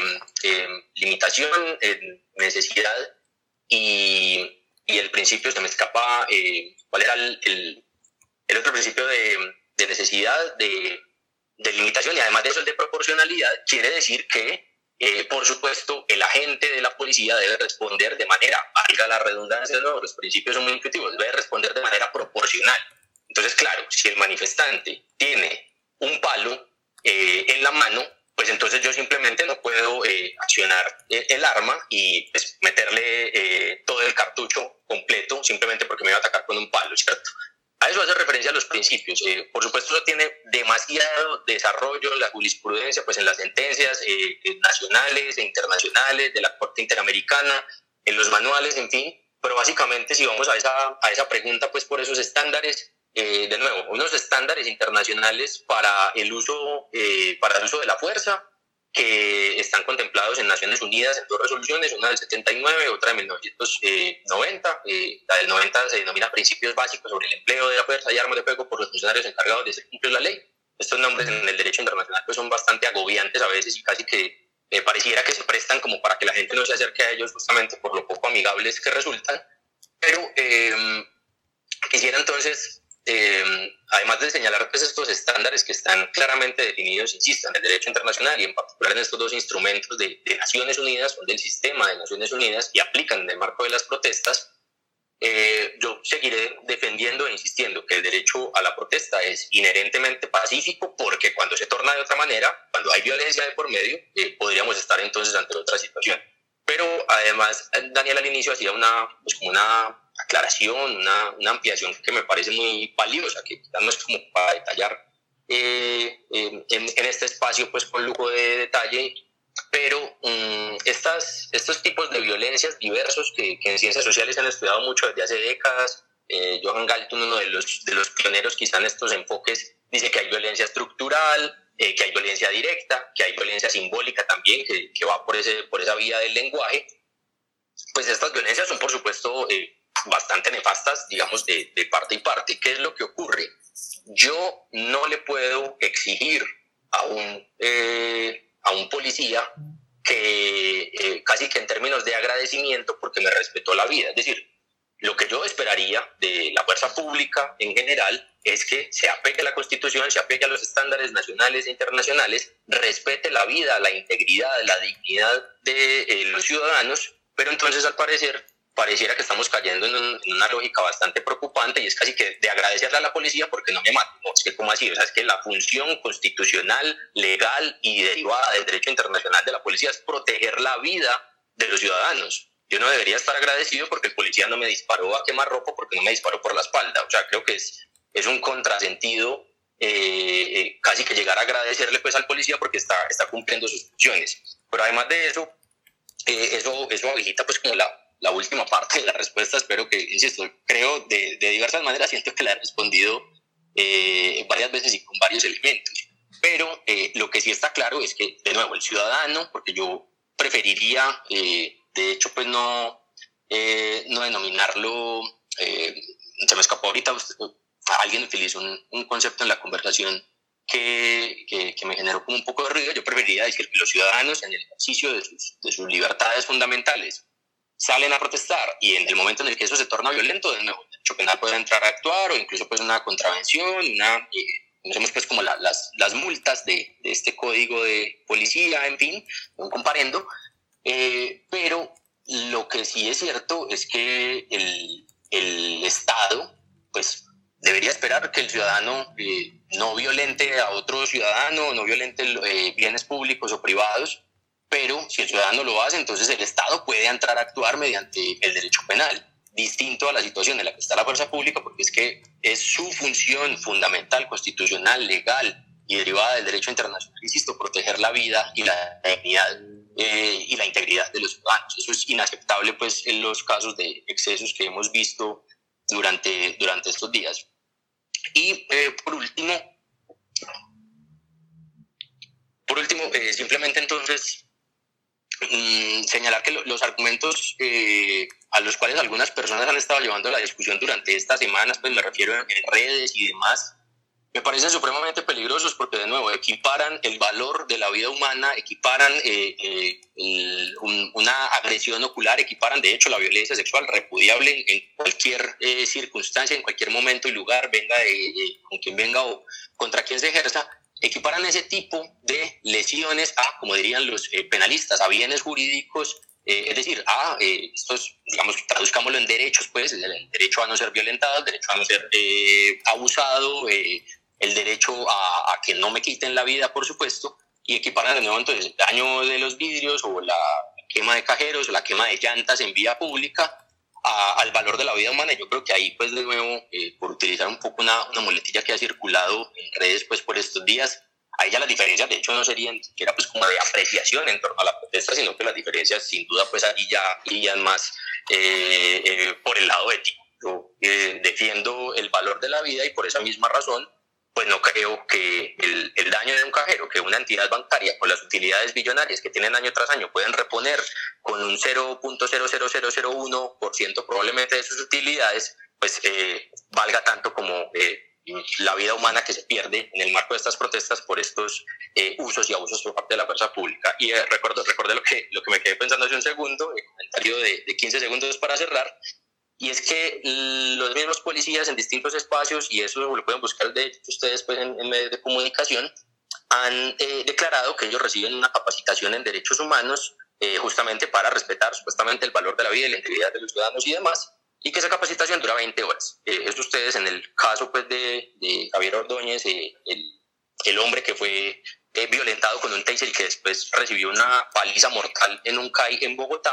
eh, se le salió, pues, digamos, esa, esa confesión a, a, un miembro de la policía de que la capacitación exhaustiva y eh, extenuante y agotadora que reciben en materia de derechos humanos es un curso de 20 horas. pues si, por ejemplo, yo eh, llevo estudiando este asunto eh, los últimos seis o siete años y todavía eh, aprendo muchísimo más cada vez que me aproximo a estos temas, entonces yo no veo cómo un policía podría decirse que está plenamente capacitado para utilizar la fuerza letal y no letal con un curso de 20 horas. Yo creo pues que eso es también un exabrupto y si bien todo sobre el papel pareciera que existen los protocolos, las normas, los manuales, eh, las capacitaciones, las órdenes verbales por escrito que se le dan, que le da el superior a sus subalternos, pues una cosa de nuevo es pasar del papel o de, o de, o de la palabra a la práctica y creo que ahí es donde está el problema pues eh, estructural, el problema de la Policía Nacional y de hecho también de las fuerzas militares eh, a propósito de las ejecuciones extrajudiciales, pues que no son tema de este, de este conversatorio, son un problema estructural. No se resuelve metiendo a prisión a unos cuantos miembros de la fuerza pública que se excedieron no se resuelve eh, citando pues a, la palestra pública a los altos mandos militares o de la policía. El problema es estructural y en esa medida, pues hasta que no haya una reforma, insisto, estructural, pues seguiremos viendo todo este tipo de atropellos en contra de los ciudadanos que salen eh, a manifestarse. Dejo por allí.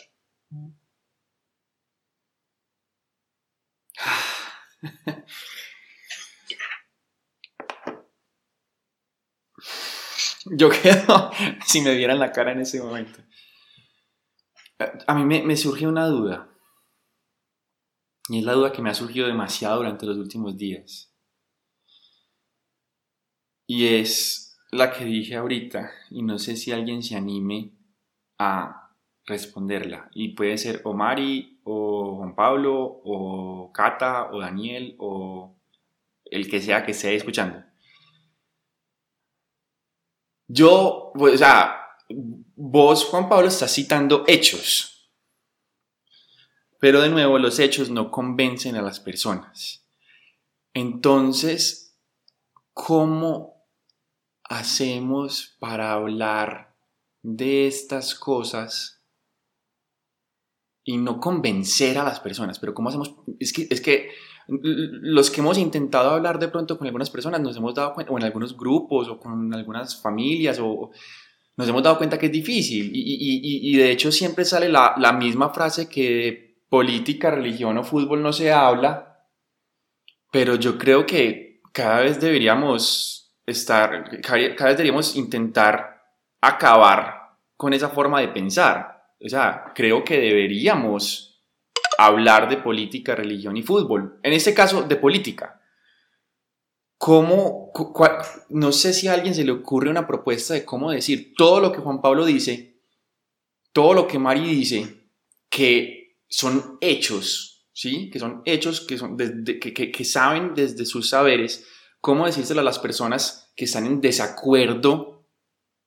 con esos hechos o que, o que tienen una visión distinta de la realidad y de lo que pasa. Porque es que yo creo que para todas las personas es muy, bueno, lastimosamente han salido unos comentarios muy raros que no puede, que no puedo generalizar, pero, pero digamos que para la mayoría de las personas es muy claro que el ojo o la vida de una persona es más valiosa que cualquier cajero, vidrio o cualquier cosa que se queme. Pero ¿cómo lo decimos? Sin que suene a que estamos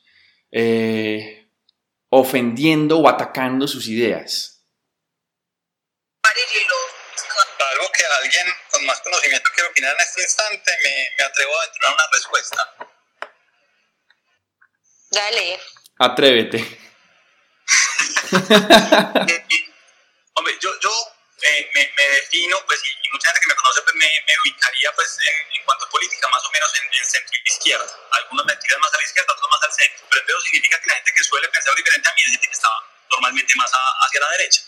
Y hace poquito hablando con, con amigos eh, más tirados hacia la derecha, y pues tengo bastante, entonces obviamente pues, los quiero y los aprecio muchísimo. Eh, una de las cosas que, que, uno de ellos me decía, me, me hacía un poquito de clic y, y, que puede que sirva un poquito para responder la pregunta que hace Miguel, y es, pues puta, es que yo los entiendo, es que si dentro de un año Petro queda de presidente y él empieza a limitar un montón de derechos que para mí son importantes, créame que yo voy a ser el primero que va a estar protestante y ahí sí no voy a estar diciendo que yo, yo no paro, yo produzco, sino que yo creo que yo voy a tener que parar para poder seguir produciendo más adelante o para poder mantener el sistema económico que me permite a mí producir.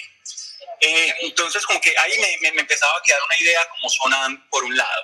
y por el otro es recordar cómo muchas de estas personas, amigas mías de derecha, eh, apoyaban vehementemente eh, las protestas que ocurrían en Venezuela en contra del régimen eh, de Maduro y en su momento pues en contra del régimen de Chávez y cómo en ese momento también eran indignadas por las violaciones a derechos humanos que ocurrían por parte de la fuerza pública que apoyaba a Maduro, que apoyaba a Chávez y que reprimía las protestas en Venezuela. Entonces yo creo que tal vez una forma en la que podemos tener la conversación es decir, eh, imagínate que vos encontrás razones para marchar, imagínate que el Estado colombiano llega a estar en un Estado cual, en un Estado tal, o que el gobernante del Estado colombiano es un gobernante tal, que comienza a limitar unos derechos que vos crees que ameritan el salir a marchar, ameritan el salir a protestar, ameritan salir a, a bloquear vías y no a ir al protestódromo ese fantástico, sino a generar incomodidad porque te preocupa, digamos, el futuro que le depara a tu país. E imagínate cuáles son las garantías que vos crees que vos vas a querer tener en esas protestas, ¿cierto? Eh, ¿Cómo crees que, que, reaccione la fuerza pública, que ya va a ser una fuerza pública controlada por la oposición, tal vez, ¿cierto? En ese, en ese escenario hipotético. Eh, ¿Y cuáles son las garantías que vos querés tener y qué te parece que debería poder pasar y qué no? Tal vez, tal vez eh, proponiendo esos escenarios hipotéticos sea una forma de, de tratar de lograr hacerle entender al otro primero el valor de la protesta, por qué es tan importante ese derecho fundamental a, protestar, a poder salir a manifestar la opinión de esa manera, eh, por qué es importante que ese derecho a la protesta se pueda hacer incomodando a los demás, es decir, que no se haga un protestódromo, por qué ese derecho a la protesta eh, implica que, por ejemplo, podemos bloquear vías y que podemos dejar de hacer muchas cosas e incomodar mucho a los otros cuando, cuando ellos realmente creen que no, y por qué es muy importante que esas personas que están protestando eh, cuenten con ciertas garantías y con ciertas protecciones fundamentales a sus derechos por parte de la fuerza pública que, digamos, esté vigilando esa, esa protesta. Se me ocurre que esos escenarios, que seguramente pues para ellos serán escenarios eh, apocalípticos, eh, podrían servir para. De hecho, ahorita pues se pone muy de moda pues el famoso siempre hay un trino y entonces buscan trinos viejos de los que ahora están gobernando cuando eran pues de la oposición estaban criticando y encuentran trinos apoyando la situación. Y muchos de esos trinos eran, por ejemplo, trinos condenando lo que pasaba en Venezuela y que hoy, eh, con las protestas de Venezuela, que hoy está pasando muy parecido en Colombia. Entonces, esa, es, esa podría ser una forma de tener la conversación, pero también pues podría ser simplemente yo que siendo optimista pues y creyendo que, que, eso por sí solo será suficiente. No, pero, pero con algunos amigos ya he tenido la conversación de esa manera y ha funcionado.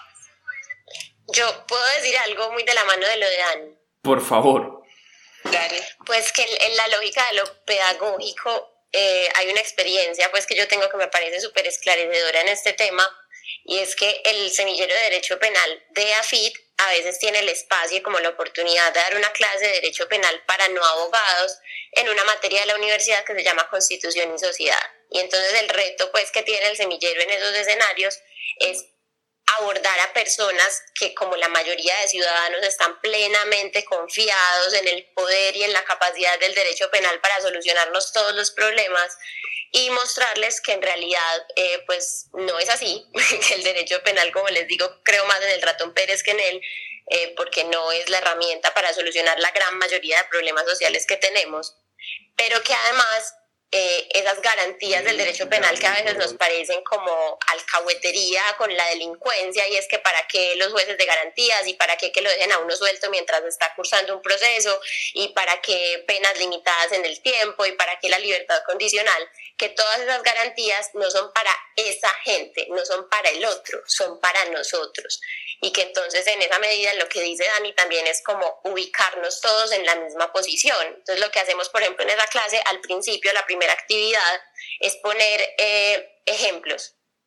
Y es como, usted alguna vez ha hecho esto, todos los ejemplos son delitos y la mayoría de las preguntas, más del 50% de los estudiantes responden sí. Y son cosas que a uno le parecen tontas. Por ejemplo, usted alguna vez ha falsificado, usted cuando era menor falsificó una cédula para salir a rumbear y yo creo que la gran mayoría de gente de nuestra generación lo hizo y entonces la gran mayoría de estudiantes responde sí. ¿O usted alguna vez le ofreció plata a un agente de tránsito para que no lo multaran? La gran mayoría de la gente responde sí. Y entonces con lo que eso se va, pues lo que la gente va viendo a través de, de, esa encuesta, entre comillas, es que en realidad ese otro no es el otro. Entonces pasa lo mismo que dice Dani aquí con el tema de la protesta y es, venga, ¿qué pasa si el que tiene que salir mañana a marchar es usted? qué pasa si sus intereses son los que hay que salir a defender mañana frente a un Estado y frente a un poder que no tiene la misma postura política. Entonces yo creo que desde lo pedagógico la forma como más asertiva de aproximarse no es ni siquiera oponerse ni ni, digamos, como mostrar por qué el otro está equivocado, porque desde la postura del otro se han cometido más abusos que desde la postura de uno, sino mostrarle al otro que estamos mucho más cerquita de lo que creemos y que más allá de la orilla política en la que nos ubiquemos, hay principios, hay derechos y hay límites que a todos nos interesan, porque es que es el tema de los principios, los principios no son para unos y para otros no. Los principios y las garantías son para todos. Y entonces en esa medida a todos nos interesa que si llegamos a estar en esa situación pues esos principios se cumplan. Eso por un lado. Y por el otro pues ya en la experiencia precisa como de estos temas que yo creo que queda un poquito clara pues como a lo largo de la charla eh, mi postura frente al tema y como de defensa de la protesta social y de defensa de los derechos sociales y de rechazo a estos abusos de, de la fuerza pública, pero también por mi trabajo y como por mi contacto con el litigio en lo penal, tengo contacto con personas de la fuerza pública y lo que uno se encuentra es que estas personas tienen las mismas preocupaciones que la gente que sale a marchar. O sea, la misma preocupación por los salarios bajitos, la misma preocupación por la dificultad para acceder a la salud, la misma preocupación por la dificultad para acceder a la educación. Y que en esa medida no es solo un tema discursivo, es que en serio todos tenemos preocupaciones similares y a todos nos interesa que sea el lado en el que estemos, del otro lado, nos traten de una manera, eh, pues por lo menos respetuosa de nuestros derechos fundamentales. Vale, si, si les parece, entonces yo también, eh, yo también respondo. Pues creo que resalto lo que mencionaba Catalina hace un ratico y es, eh, Mariana, y es con respecto a, a, la ardua tarea de labor pedagógica, aprovechando pues además que quienes moderan eh, son también docentes y sabrán, a lo mejor en un aula de física o de, las asignaturas que ustedes vean, pues probablemente lo complicado que es hablar de estos temas, ¿cierto? Pero eh, desde la Facultad de Derecho y Ciencias Políticas se han venido implementando una serie de estrategias muy interesantes. Yo les invito a las personas que están conectadas acá desde el inicio, que no se conectaron, pues que busquen en Facebook a la Facultad de Derecho y Ciencias Políticas de la Universidad de Antioquia, porque justamente eh, ha también realizado muchas de las estrategias que Mariana mencionaba hace un momento, pues en el caso de, de, de eh, hay una serie de eventos conversatorios, aulas abiertas, algunas virtuales, otras presenciales, una serie de recursos digitales, audiovisuales, eh, infográficos, en fin, que la facultad y por supuesto pues sus profes han eh, o hemos venido preparando pues como durante, durante las últimas semanas en el marco del paro, justamente para realizar esa labor pedagógica tan necesaria. Pero yo creo que que la, la, forma quizá más efectiva probablemente de tener estas conversaciones con personas que aparentemente parecieran estar muy cerradas al diálogo o como se dice coloquialmente muy arranchadas en su posición es justamente apelar a eso eh, que, que, que, está también muy, muy de moda digamos en términos de conceptos casi que a modo de cliché pero que, que yo eh, considero valioso rescatar y es justamente pues el, el, valor de la empatía o del eh, ponerse en los zapatos del otro, en fin, de, ubicarse de cierta manera en el lugar de esa otra persona que no quiere eh, escuchar ningún tipo de argumento, no quiere validarlo en una conversación. Y entonces ese tipo de personas que están muy ranchadas en su posición probablemente podrían pensar o comenzar a pensar distinto o a, a reflexionar sobre la forma en la que han venido pensando durante los últimos meses o años eh, cuando se pone en una situación, por ejemplo, de abuso o de exceso eh, de la fuerza por parte de la Policía Nacional por parte del ESMAD con eh, el, su hijo, con su hermano, con su padre, con su abuelo, con su vecino, con, en fin, de alguien que simplemente iba pasando, qué sé yo, en su vehículo, en el transporte público, en fin, o como lo vimos, insisto, pues en suficientes videos a lo largo de estas semanas, de alguien que estaba en su casa sin hacer absolutamente nada, a lo mejor grabando pues eh, por, por el balcón o qué sé yo, y de la nada, pues la fuerza pública, los policías encargados de hacer cumplir la ley, el sinónimo, eh, comillas, de, de, la autoridad, pues se ven video cómo toman piedras y las lanzan a las casas pues, y quiebran los ventanales y, y dañan otro tipo de, de, propiedad privada, pues si es que lo, lo queremos eh, poner en esos términos. Entonces, ese tipo de situaciones, de supuestos en los cuales el afectado es precisamente la persona que está eh, renegando de quienes marchan, renegando de quienes están en las calles, eh, o, incluso pues hasta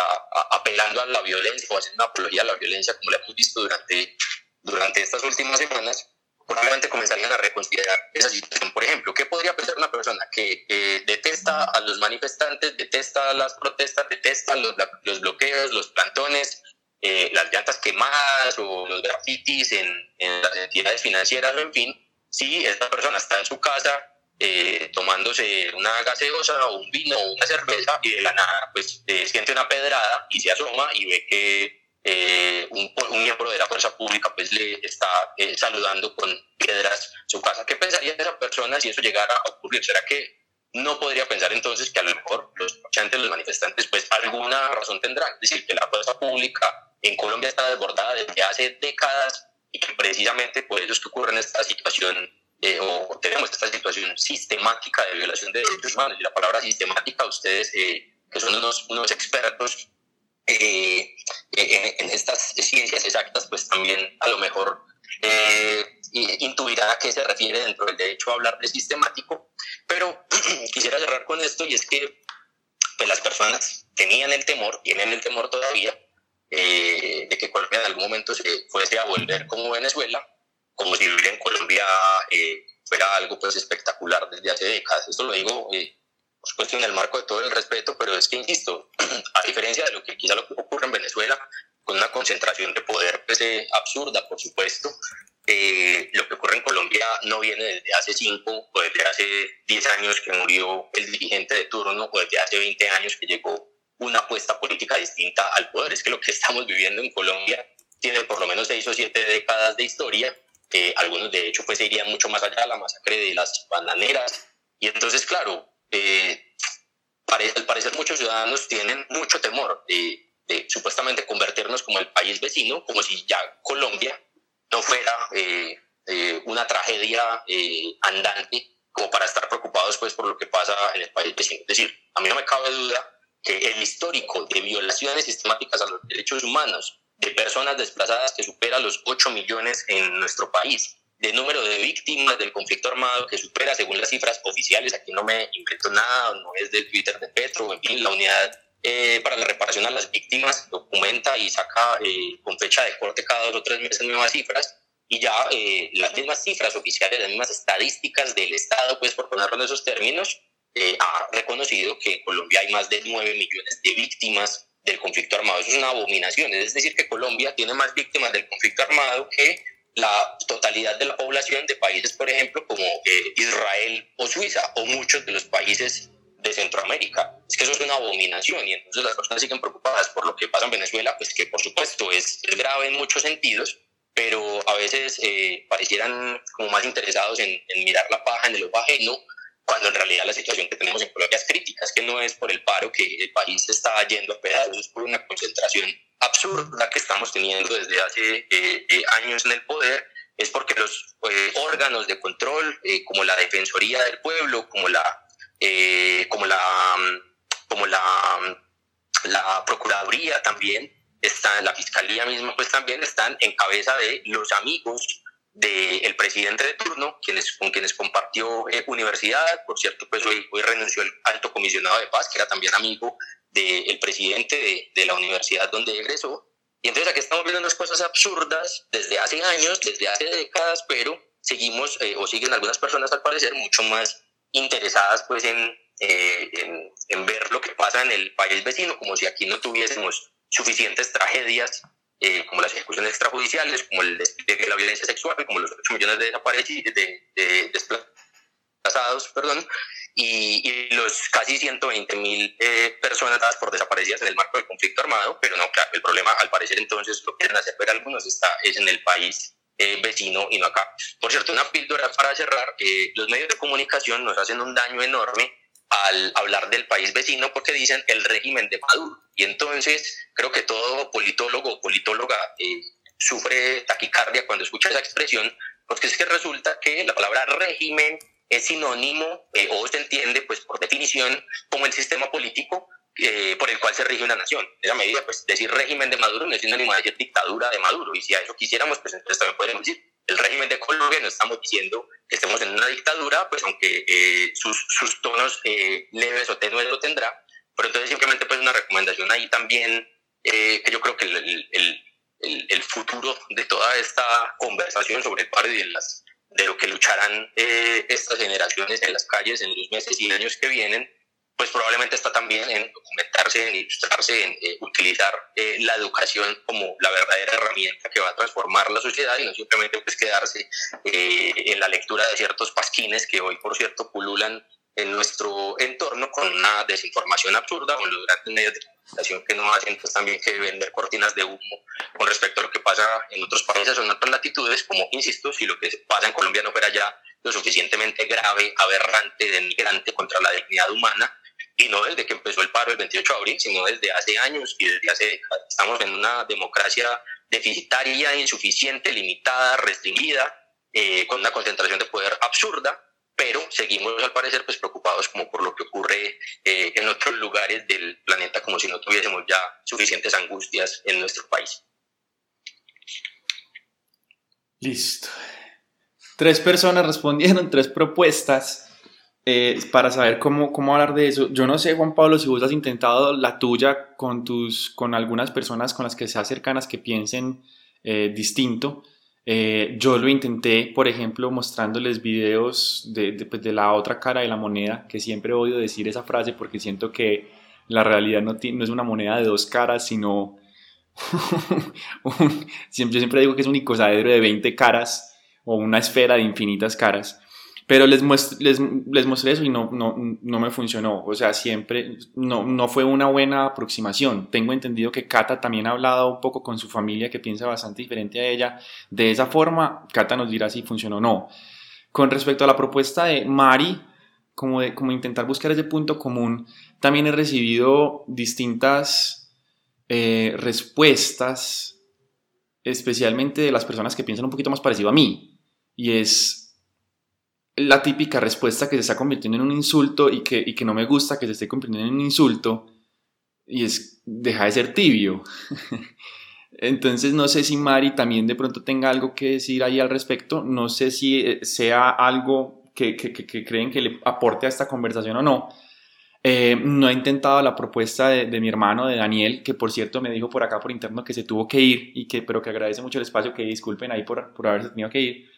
no he intentado la propuesta, me parece bastante conciliadora y, y, tal vez tibia, pero, pero me gusta bastante.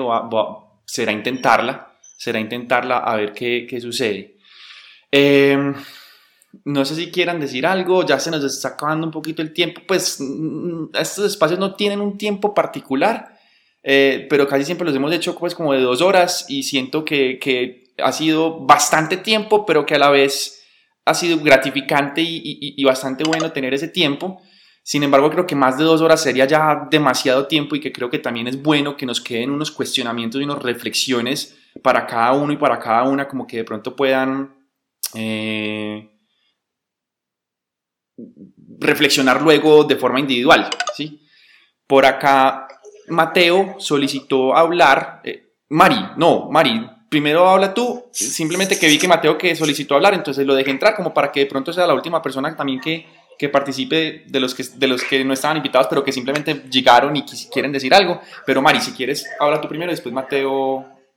dice lo que quiere decir. No, Miguel, pues que realmente sobre lo que me decías de, de, de, ser tibio, yo creo que es que son dos cosas distintas. Yo creo que uno puede tener una posición muy crítica frente a algo, pero no por eso desconocer que su posición crítica tiene un antecedente histórico, ¿cierto? O sea, yo, Mariana Toro, pienso como pienso porque he vivido la vida que he vivido, porque estudié lo que estudié, porque crecí en la familia que crecí, porque ocupé, digamos, no sé, cierto lugar eh, en, en, las instituciones en las que he estado, porque he leído ciertos autores, porque me interesan ciertos temas, porque he padecido unas cosas y otras no. Y en esa medida yo de alguna manera reconozco que mi postura más crítica frente a unas cosas pues tiene ese antecedente y que entonces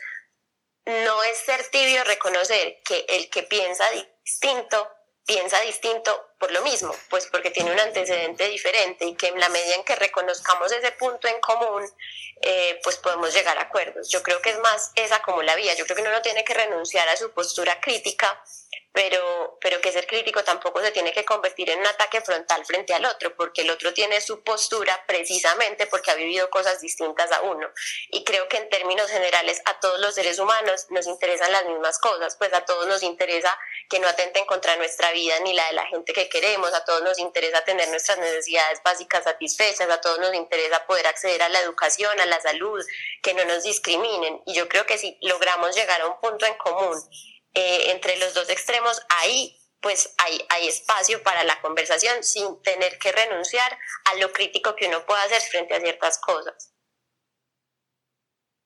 Ok. Gracias. intentaré, intentaré. Discúlpame. Dale, dale. Discúlpame, Miguel, si me permites antes una, una paréntesis aquí de, de 15 segunditos, pues y como efectivamente el tiempo se está agotando, pues a mí me gustaría invitar a las personas que, que nos escuchan,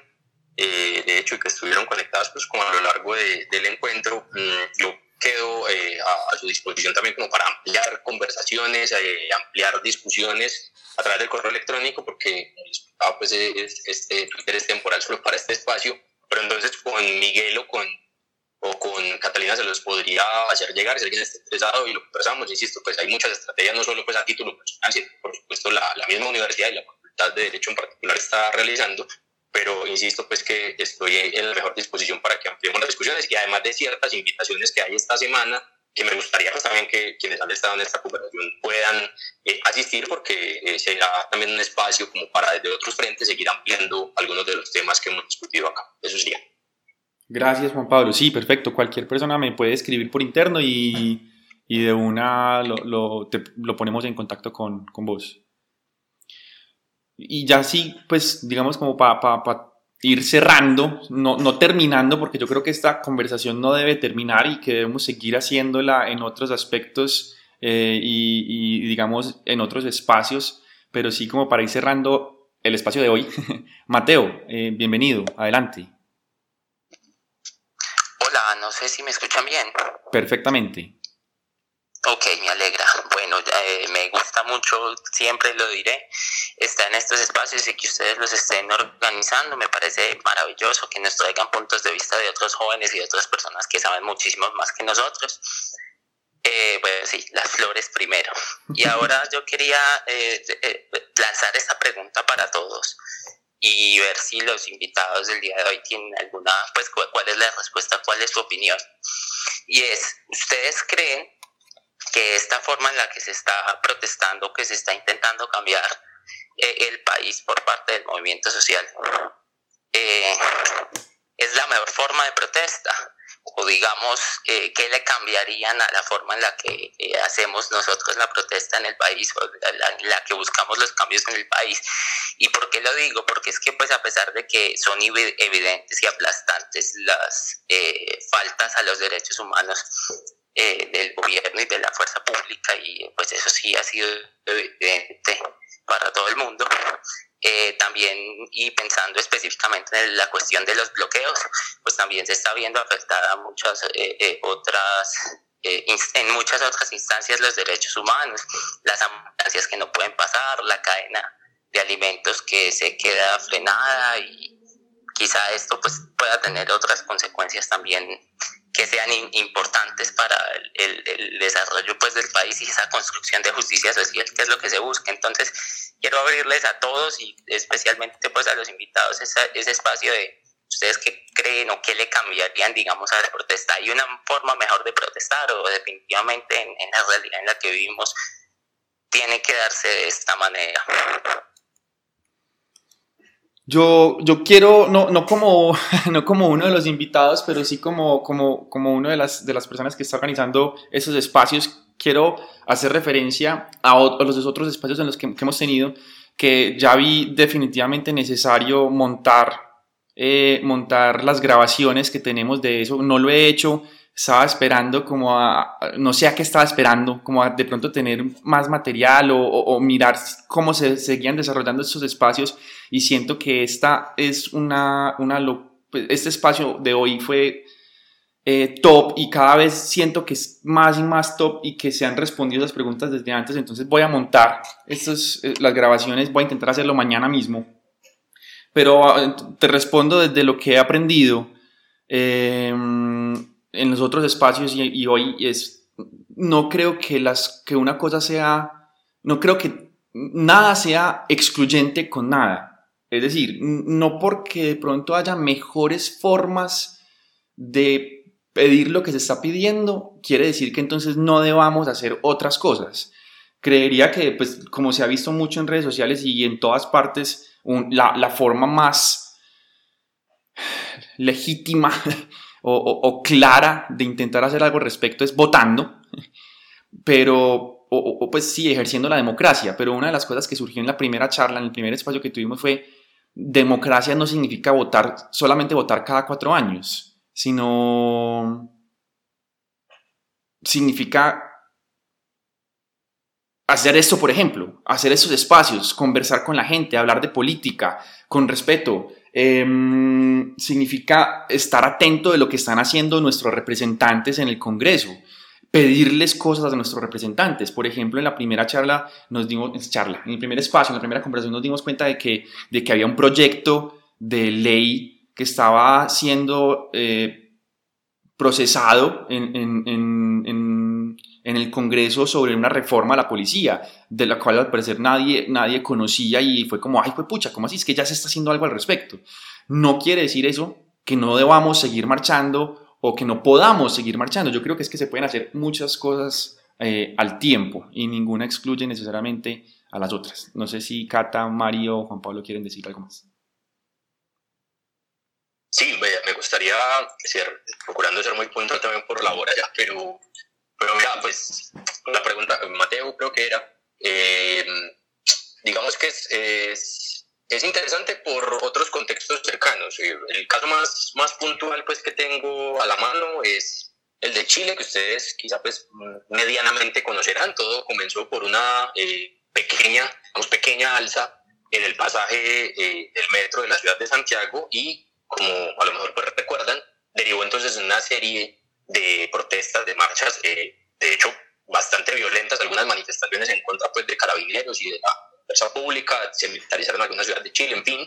Eh, eso fue un, un, paro, digamos, aunque ellos no lo llaman así allá, eh, un paro bastante largo de varios meses que costó varias agresiones, por supuesto, por parte de la fuerza pública contra manifestantes y también de fuerza pública herida y en fin pero además las cifras de, de, esa coyuntura en Chile ni se acercan en seis meses a lo que se vivió en, las primeras, eh, los primeros siete o diez días de, de represión en Colombia, comenzó el en el 28 de abril. Pero digamos, esa experiencia cercana eh, derivó en una, eh, una especie como de asamblea nacional constituyente, es decir, un proceso en el cual los chilenos y las chilenas van a reformar la constitución, ya se hicieron las votaciones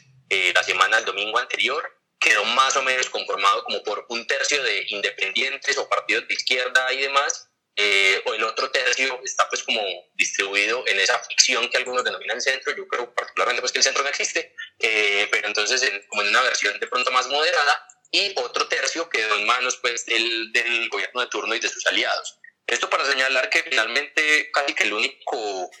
la única alternativa para encontrar eh, reformas estructurales que no sean paños de agua tibia, sin duda alguno, eh, sin duda alguna puede ser el voto. No porque el voto eh, o la democracia se reduzca al voto, sino porque mientras se sigan votando por los mismos y las mismas, y sigan en el poder los mismos que nos han gobernado, no desde hace 5, ni 10, ni 20 años, que nos vienen gobernando desde hace 5, 6, 7, 8 o 10 décadas, porque ustedes sabrán que muchos de los presidentes eh, de los últimos 20 o 30 años tenían ancestros, eh, eh, padres o abuelos que también habían estado en la presidencia, entonces en las últimas pues casi que llevamos un par de siglos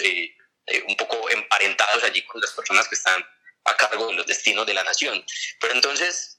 digamos que aprender de otras experiencias, pues sin duda alguna, si el paro se hubiese quedado en twitteratones o en abrazatones o en besatones, a lo mejor no se habrían tenido algunos resultados inmediatos como los que ya se tienen. Algunas muy discutibles, pero recordemos pues, que finalmente se retiró la reforma tributaria, viene otro camino porque el Estado insiste, o el gobierno pero insiste en que la necesita, renunció eh, el ministro de Hacienda, eh, renunció la canciller Claudia Blum, que yo como eh, interesado por el derecho internacional no puedo verlo de manera más catastrófica su desastrosa gestión al, a cargo de la Cancillería o del Ministerio de Relaciones Exteriores, como también se le conoce, Hoy eh, o ayer renunció el desafortunado alto comisionado para la paz, que de comisionado para la paz no tenía nada y parecía pues como una extensión eh, eh, guerrerista del, del, Ministerio de Defensa. Se archivó el proyecto de reforma a la salud, pues que, por fortuna no prosperó. Con seguridad vendrá otro camino porque así finalmente pues se mueve nuestro entorno legislativo. Lo de las reformas a la policía se han intentado hacer muchas veces sin muchos éxitos eh, pero espero, yo de verdad espero que este sea el escenario para discutir de fondo, porque es que no es solo un cambio del informe de verde por azul, sino que hay que hacer un cambio estructural en la institución, eh, suprimir el SMAT, porque si bien es cierto que se puede necesitar una fuerza, una fuerza de choque, pues como se le conoce, eh, y existen otros países para eh, controlar un poco eh, manifestaciones que se pueden tornar violentas, pues yo creo que el SMAT ya está absolutamente putrefacto porque se ha inmiscuido en esa lógica bélica de la guerra tan nefasta, entonces yo creo que el SMAT no tiene otro futuro que desaparecer por el bien de, de las y los jóvenes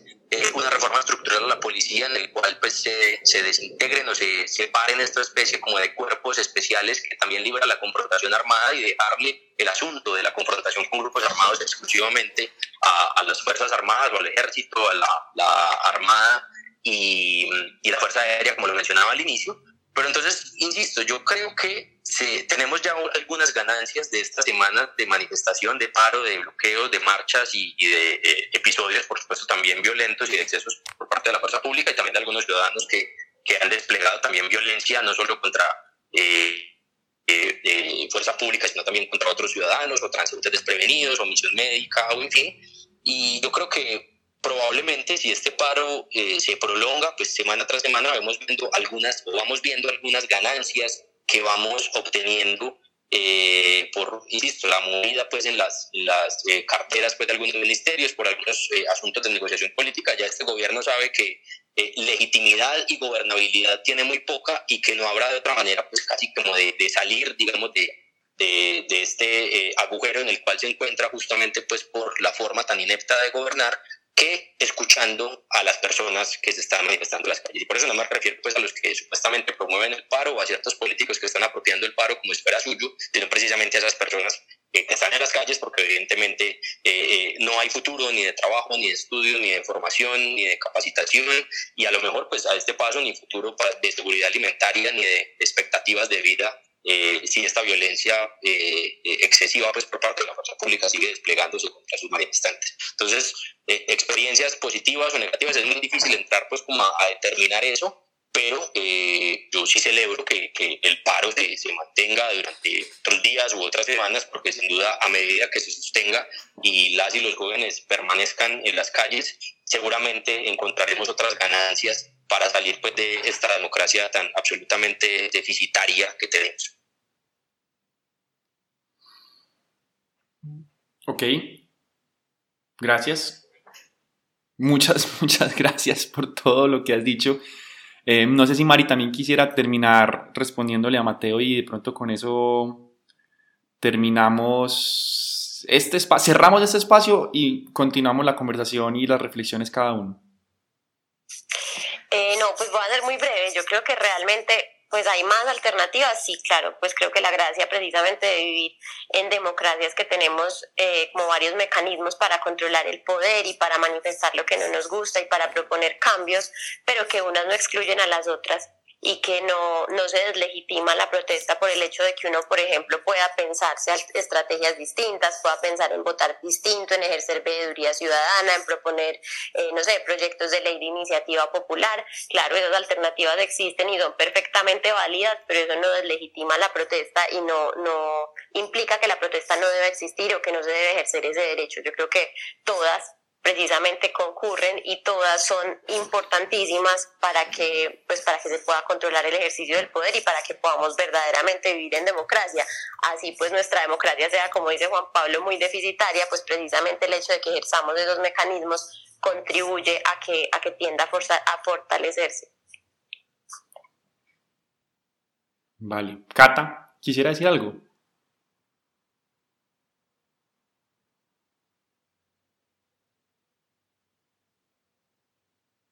Estás silenciada. O de pronto no quiere decir nada. bueno, em, yo quiero cerrar, pero no quiero cerrar antes sin hacer una última pregunta que estaba en el afiche con el que invitamos a esta conversación de hoy. Y creo que es una pregunta muy directa y muy sencilla para Juan Pablo. Solamente eh, creo que es muy rápida. Simplemente que la puse porque son de esas cosas que generan un poquito de, de atención, que llama la atención, entonces como para, para convocar, pero no quiero irme eh, ni terminar este espacio sin responderla. Juan Pablo, ¿deben llevar los policías identificación visible en todas sus intervenciones?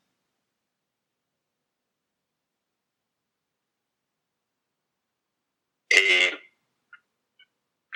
veía, que seguía silenciado, pero no, sí, absolutamente sí, así eh, lo dispone pues varias normas internas, de hecho también pues el, régimen eh, disciplinario de la Policía Nacional así también lo dispone. El problema no es que deban llevar lo que la ley eh, o las normas vigentes digan que deban llevarla, el problema es que no las llevan porque ya hemos visto que evidentemente eh, esconden su número de identificación, sus placas, su, su identificación en sus cascos, en sus, en sus escudos, en sus armaduras, en fin, y el problema ante esa eh, eh, falta, de hecho, disciplinaria, pues como lo, insisto, lo, lo, denomina el régimen disciplinario del artículo 35, esa es la, la ley 1015 del 2006, eh, el problema es que ante esa falta que cometen por no llevar esa identificación, pareciera que hay muy poco por hacer porque, de nuevo, pues los, los mismos órganos que se supone deberían hacer veeduría de todos estos excesos por parte de la, de la empresa pública, pues en realidad